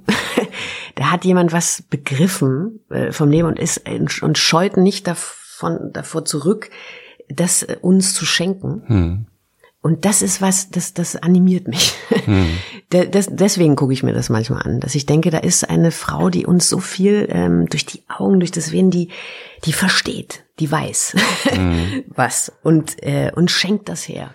Und muss man dafür ein ganz fürchterliches Leben gelebt haben, um dann diesen Blick dann zu haben von Romy Schneider. Nee, aber, aber ähm, nicht so tun, als gäbe es es nicht im Leben. Äh, Also praktisch voll leben. Sie haben wahrscheinlich ein wahnsinnig langweiliges Leben. Also als Privat oder Party. Nee, ach so, nee. Ja, Also nee, so- Ich bin nicht so eine Partymaus, nee, das stimmt. Aber auch nicht, ich bin auch nicht, ich scheue jetzt auch nicht davor zurück, irgendwie bis spät in die Nacht. Äh, aber vielleicht eher so zu, zu sitzen, zu diskutieren, So wie hier Wein mit zu Wein, den wir so. nicht trinken Ja, genau, weil das noch zu früh ist. Und vor der Vorstellung. ja, eben. Wurde schon, ja, das ist aber, ja, aber früher bin ich schon äh, Party machen gegangen und so. Mhm. Aber, aber es ist, äh, ja, in der Hinsicht ist es eher Mhm. langweilig. Ja. Wir, wir haben in den Archiven äh, über sie äh, eine Filmkritik von 1996 gefunden. Auf der Fernsehseite der Süddeutschen Zeitung erschienen am 13. Dezember. Und ich finde es deshalb so besonders, äh, da geht es um das Mädchen Rosemarie. Äh, und der Kollege Kai Strittmatter übrigens ähm, schreibt also eine Eloge über den Film und auch über sie. Und dann schreibt er einen Satz, spätestens heute also wird Nina Hoss berühmt werden. Und er hatte recht. Ja, ja, das war schon, äh, das war irgendwie was Besonderes. Es war natürlich auch ein großer, großes Glück für mich, ja, dass ich, äh, dass Bernd Eichinger mich da in diesen, in dem Film von Filzmeier gesehen hatte und aus irgendeinem Grund dachte, dass ich diese Rosemarie spielen soll. Ja. Und, ähm, und ich dann auch tatsächlich, auch mit so einer, ich glaube, so einer jugendlichen Leichtsinn, dachte, ich habe die begriffen, ich weiß genau, was, und wie ich das mache und war da vollkommen angstfrei. Sie waren, wie alt gehabt- waren Sie da? 21 oder? Ja, So. dann Nee, 20, nee, 19. 19. Ja, ja, und bin dann, ja, ja. 19. Und dann, äh, und bin da einfach vollkommen angstfrei gegangen und hatte überhaupt keine Ahnung, was, was mich da umgibt äh, und so. Ich, weil ich von Fernsehen keine Ahnung hatte in Deutschland. Ich war immer nur theaterorientiert so, ne? Und Film vielleicht so, den französischen Film und der amerikanischen Film und so. Aber äh, und und dann diese Rolle und dann bin ich ja wieder, dann habe ich das gemacht und bin wieder zurück äh, auf die Schauspielschule und habe überhaupt nicht, äh, nicht im geringsten geahnt, was da. Ich glaube, er bezieht sich darauf, dass nachdem dieser Film lief, den haben damals waren es glaube ich 8,9 Millionen Leute gesehen, was ja heute zu Tatortzeiten jetzt auch nicht mehr so umwerfend ist, aber das war, waren einfach viele und ähm, am nächsten Tag waren sie berühmt. Das ja, war, äh, aber, aber, immer noch ja. so, dass man mich nicht erkannt hat, weil ich diese weißblonden Haare hatte und so weiter. Also mhm. ich sah ja privat vollkommen anders aus äh, als das Mädchen Rosemarie. Insofern bin ich äh, nach wie vor unbehelligt durch die Straßen gegangen und so. Also insofern und war dann auch wieder an der Schauspielschule. Es war alles ganz gesund, muss ich mhm. sagen. Das war vielleicht mein Glück. Aber also, jetzt jetzt ging ja eigentlich die Rakete los. Ne? Sie müssten jetzt die nächsten 100 Jahre auf allen Titelseiten der wie heißt das, der bunten, Christoph, du kennst dich doch mit sowas aus, und diesen ganzen mhm. etwas. Und ähm, dann müssen sie nach Hollywood gehen und es ist alles vorgezeichnet und sie haben sich irgendwie ihrer Zukunft entzogen, hatte ich Also sie, naja, zurück an die Schauspiel, erstmal lernen, wie das hier geht und ich will übrigens zum Theater und gar nicht nach Ne? Also das, ja, aber das war, es war gar nicht so. Sehr, ja, es klingt so Heute würde man sagen, ja, nerdig. Ich will, ja. ich will als, ich bin noch Theater und. Nee, nee. ich bin, ich bin zurückgekommen. Ich dachte, hey, ich möchte studieren. Ich möchte diese wilde Studentenzeit haben. Mhm. Ich habe keine Lust jetzt gleich ins Business reinzugehen. Mhm. Das war es eher. Also ich hatte, ich hatte, ich bin mit Filmen wie, äh, ähm, na, wie heißt denn jetzt dieses Schauspiel? Schulenfilm äh, in Amerika, Fame, mhm. mit Fame aufgewachsen und all das, ja. Ich wollte diese Zeit, die hatte ich, das war ja mittendrin. Wieso sollte ich das auf einmal aufhören? Das war spannend, das war aufregend. Wir haben äh, Party gemacht, wir haben uns ausprobiert, wir haben und ich wusste, diese Zeit kriege ich auch nicht mehr. Wenn ich jetzt gleich in in den Beruf gehe, ob auf der Bühne oder äh, im Film, dann muss ich mich gleich so einem Urteil stellen. Und da hatte ich überhaupt keine Lust zu. Ich wollte mhm. ausprobieren und gucken. Sachen, ich habe da Sachen gespielt, die äh, ja, so Trinkolo und solche, solche, solche äh, Figuren. Erstens ein Mann, zweitens würde mir das heute niemand antragen. ja, weil, ähm, äh, oder ja, vielleicht jetzt dann langsam, aber äh, weil man mich nie so als komische Figur gesehen hat, sozusagen. Also ich konnte mich aber ausprobieren wusste, nee, das steckt alles drin, das kann ich alles mal probieren, wenn, wenn ich will. So, ne? Und deswegen habe ich das gemacht. Also, ja, Sie haben ja mal gesagt, Sie, Sie warten auf Ihren Billy Wilder. Ja, auch nicht wirklich. Wenn also, mir dann irgendwann alle immer sagen, wann machen Sie mal eine Komödie? Und ich denke mal, ja, mein Gott, wenn da irgendeine gute Komödie kommt, mache ich eine Komödie. Hm. Wenn die nicht gut es ist, Es gab seither die ein oder andere Komödie im deutschen Kino. Das habe sogar ich mitbekommen. Mhm. Sie waren da Gott sei Dank nicht. Herzlichen Glückwunsch. Ähm, aber so dieses, ähm, ich finde es, ich, ich bleib mal bei dem Wort, so ein bisschen nerdig fühlt es sich schon an. Also auch Petzold sagt zum Beispiel, das ist die Frau, die immer am besten vorbereitet ist. Ne? Und es ist auch, also man ist so, man bereitet sich so Sie lange hat gerade vor. kurz an die Decke geschaut. die, die gut vorbereitete Frau. Nee, stimmt das gar nicht mehr? Das kommt da, äh, das kommt, das war so eine Geschichte, als wir Toter Mann gemacht haben, unseren ersten Film. Übrigens dann die, eben die nächste große Begegnung für mhm. mich, die relativ kurz nach äh, Mädchen Rosemarie war, auch für mich ein Rettungspunkt, würde ich sagen. Nicht währenddessen habe ich das nicht begriffen, aber im Nachhinein, weil ich äh, durch ihn und seine Art des Filmemachens in eine vollkommen andere Richtung äh, mhm. gekommen bin, die mir viel mehr, äh, nee, also ich will das gar nicht gegeneinander ausspielen. Ich habe das geliebt, äh, das Mädchen Rosemarie, aber äh, das war das, was mich jetzt äh, interessierte, ja. Und ich hatte die Möglichkeit, daran zu arbeiten. Das war bei Toter Mann, äh, bei der ersten Probe, Leseprobe und so weiter. Da habe ich ähm, dadurch, dass ich noch nicht so viel, ich wusste noch nicht so viel und er schlug da um sich mit Namen und so und ich dachte mir, mhm. was ist denn das? Muss ich aufschreiben. Und er hat das eben gesehen, dass ich das so mitschreibe, wie so eine gute Schülerin. Aber ich dachte, nö, ich muss das mal, wer sind die denn? Ich muss die Filme mhm. gucken, ich mhm. muss die Bücher lesen und so weiter.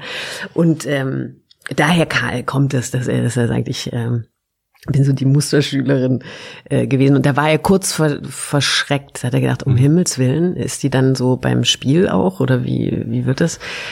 Und war dann erleichtert, dass dem nicht so ist. Aber die These ist doch, man wird dadurch frei, dass man so gut vorbereitet ist, dass keine Frage offen ist. Ich finde ja. Das fand ich einen ziemlich starken Satz. Für mich, für mich funktioniert es so. Sonst mhm. bin ich, äh, sonst bin ich auf so, so schwammigen Boden. Mhm.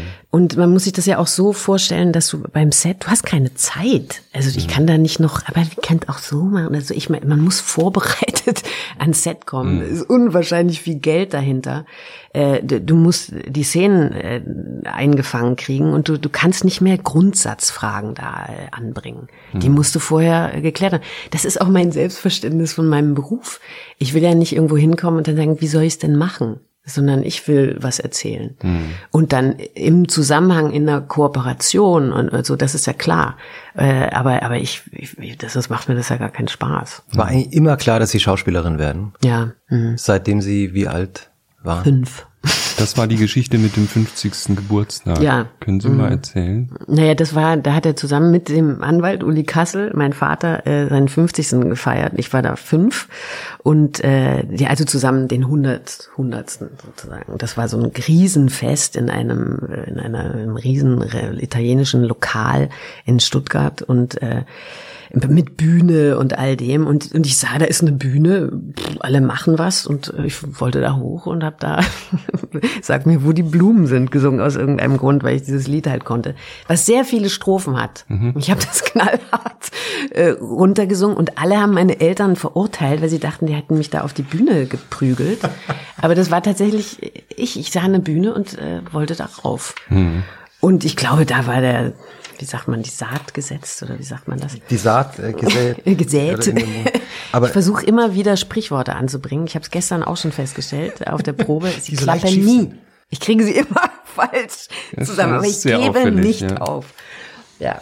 Hm. Na gut, aber, aber das, ja, da, seitdem weiß ich, weiß ich das, dass ich und, schauspielen wollte. Und was ist eigentlich genau das Tolle daran? Oh. Haben wir noch? Ja, haben wir. Ja. Ähm, also, äh, äh, es gibt, es gibt so vieles. Äh, für mich ist es die Zusammenarbeit, ist das Tolle daran. Dieses Eintauchen in eine andere Welt, in ein anderes Leben. In äh, ähm, dieser Beruf bringt mich an Orte, da wäre ich sonst nie hingekommen. Ich bin auf einmal mit Gold in Kanada und lebe da acht Wochen auf einer kanadischen Farm und reite zum Set und solche Sachen. Ich kann so tun, als wäre ich eine Ärztin, die äh, in den 80er Jahren in der DDR lebt und, und sich durchkämpft. Barbara. Ja, und so, also das sind so Sachen, ich, ich, ähm, ich habe das Gefühl, das bereichert mein Leben ungemein und, und ich verstehe mehr. Ich, ich gehe wie durch so, durch diese anderen Leben, die ich dann so, durch die ich so gehe, ähm, begreife ich immer ganz viel vom Leben. Und das, das hört nicht auf. Das finde ich mhm. unwahrscheinlich äh, spannend.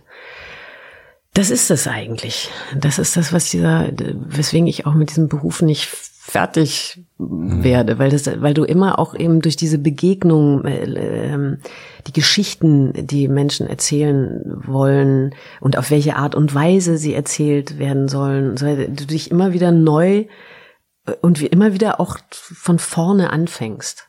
Die, die Schauspielerin Margot Robbie, die jetzt gerade im Kino ist mit mhm, I, Tonya, äh, die sagt ja, sie ist deshalb so gerne Schauspielerin, weil sie sich so sicher sein kann bei den Rollen, die sie spielt, weil wer diese Rollen eigentlich sind, weil sie gar nicht genau weiß, wer sie selbst ist. Ja, das ist, da ist ja auch so ein Spruch von Romy Schneider, äh, ich kann im Film alles, im Leben nichts. Deswegen mache ich es nicht, tatsächlich. Also mhm. ähm, ich bin da gar nicht auf so sicherem Boden. Bei den Wenn Rollen? ich, ja, mhm. nee, also weiß ich gar nicht. Schon im, im Sinne von, was ich erzählen will, aber, äh, aber nicht so, dass ich denke, oder ich meine, ich verstehe schon, wie sie es meinen. Du weißt immer, wie die Szene ausgeht. Mhm. Das weißt du im Leben nicht. Aber das wiederum finde ich das Interessante am Leben. deswegen, deswegen ist das irgendwie nicht mein, mein, mein Punkt, so, ja. Ja.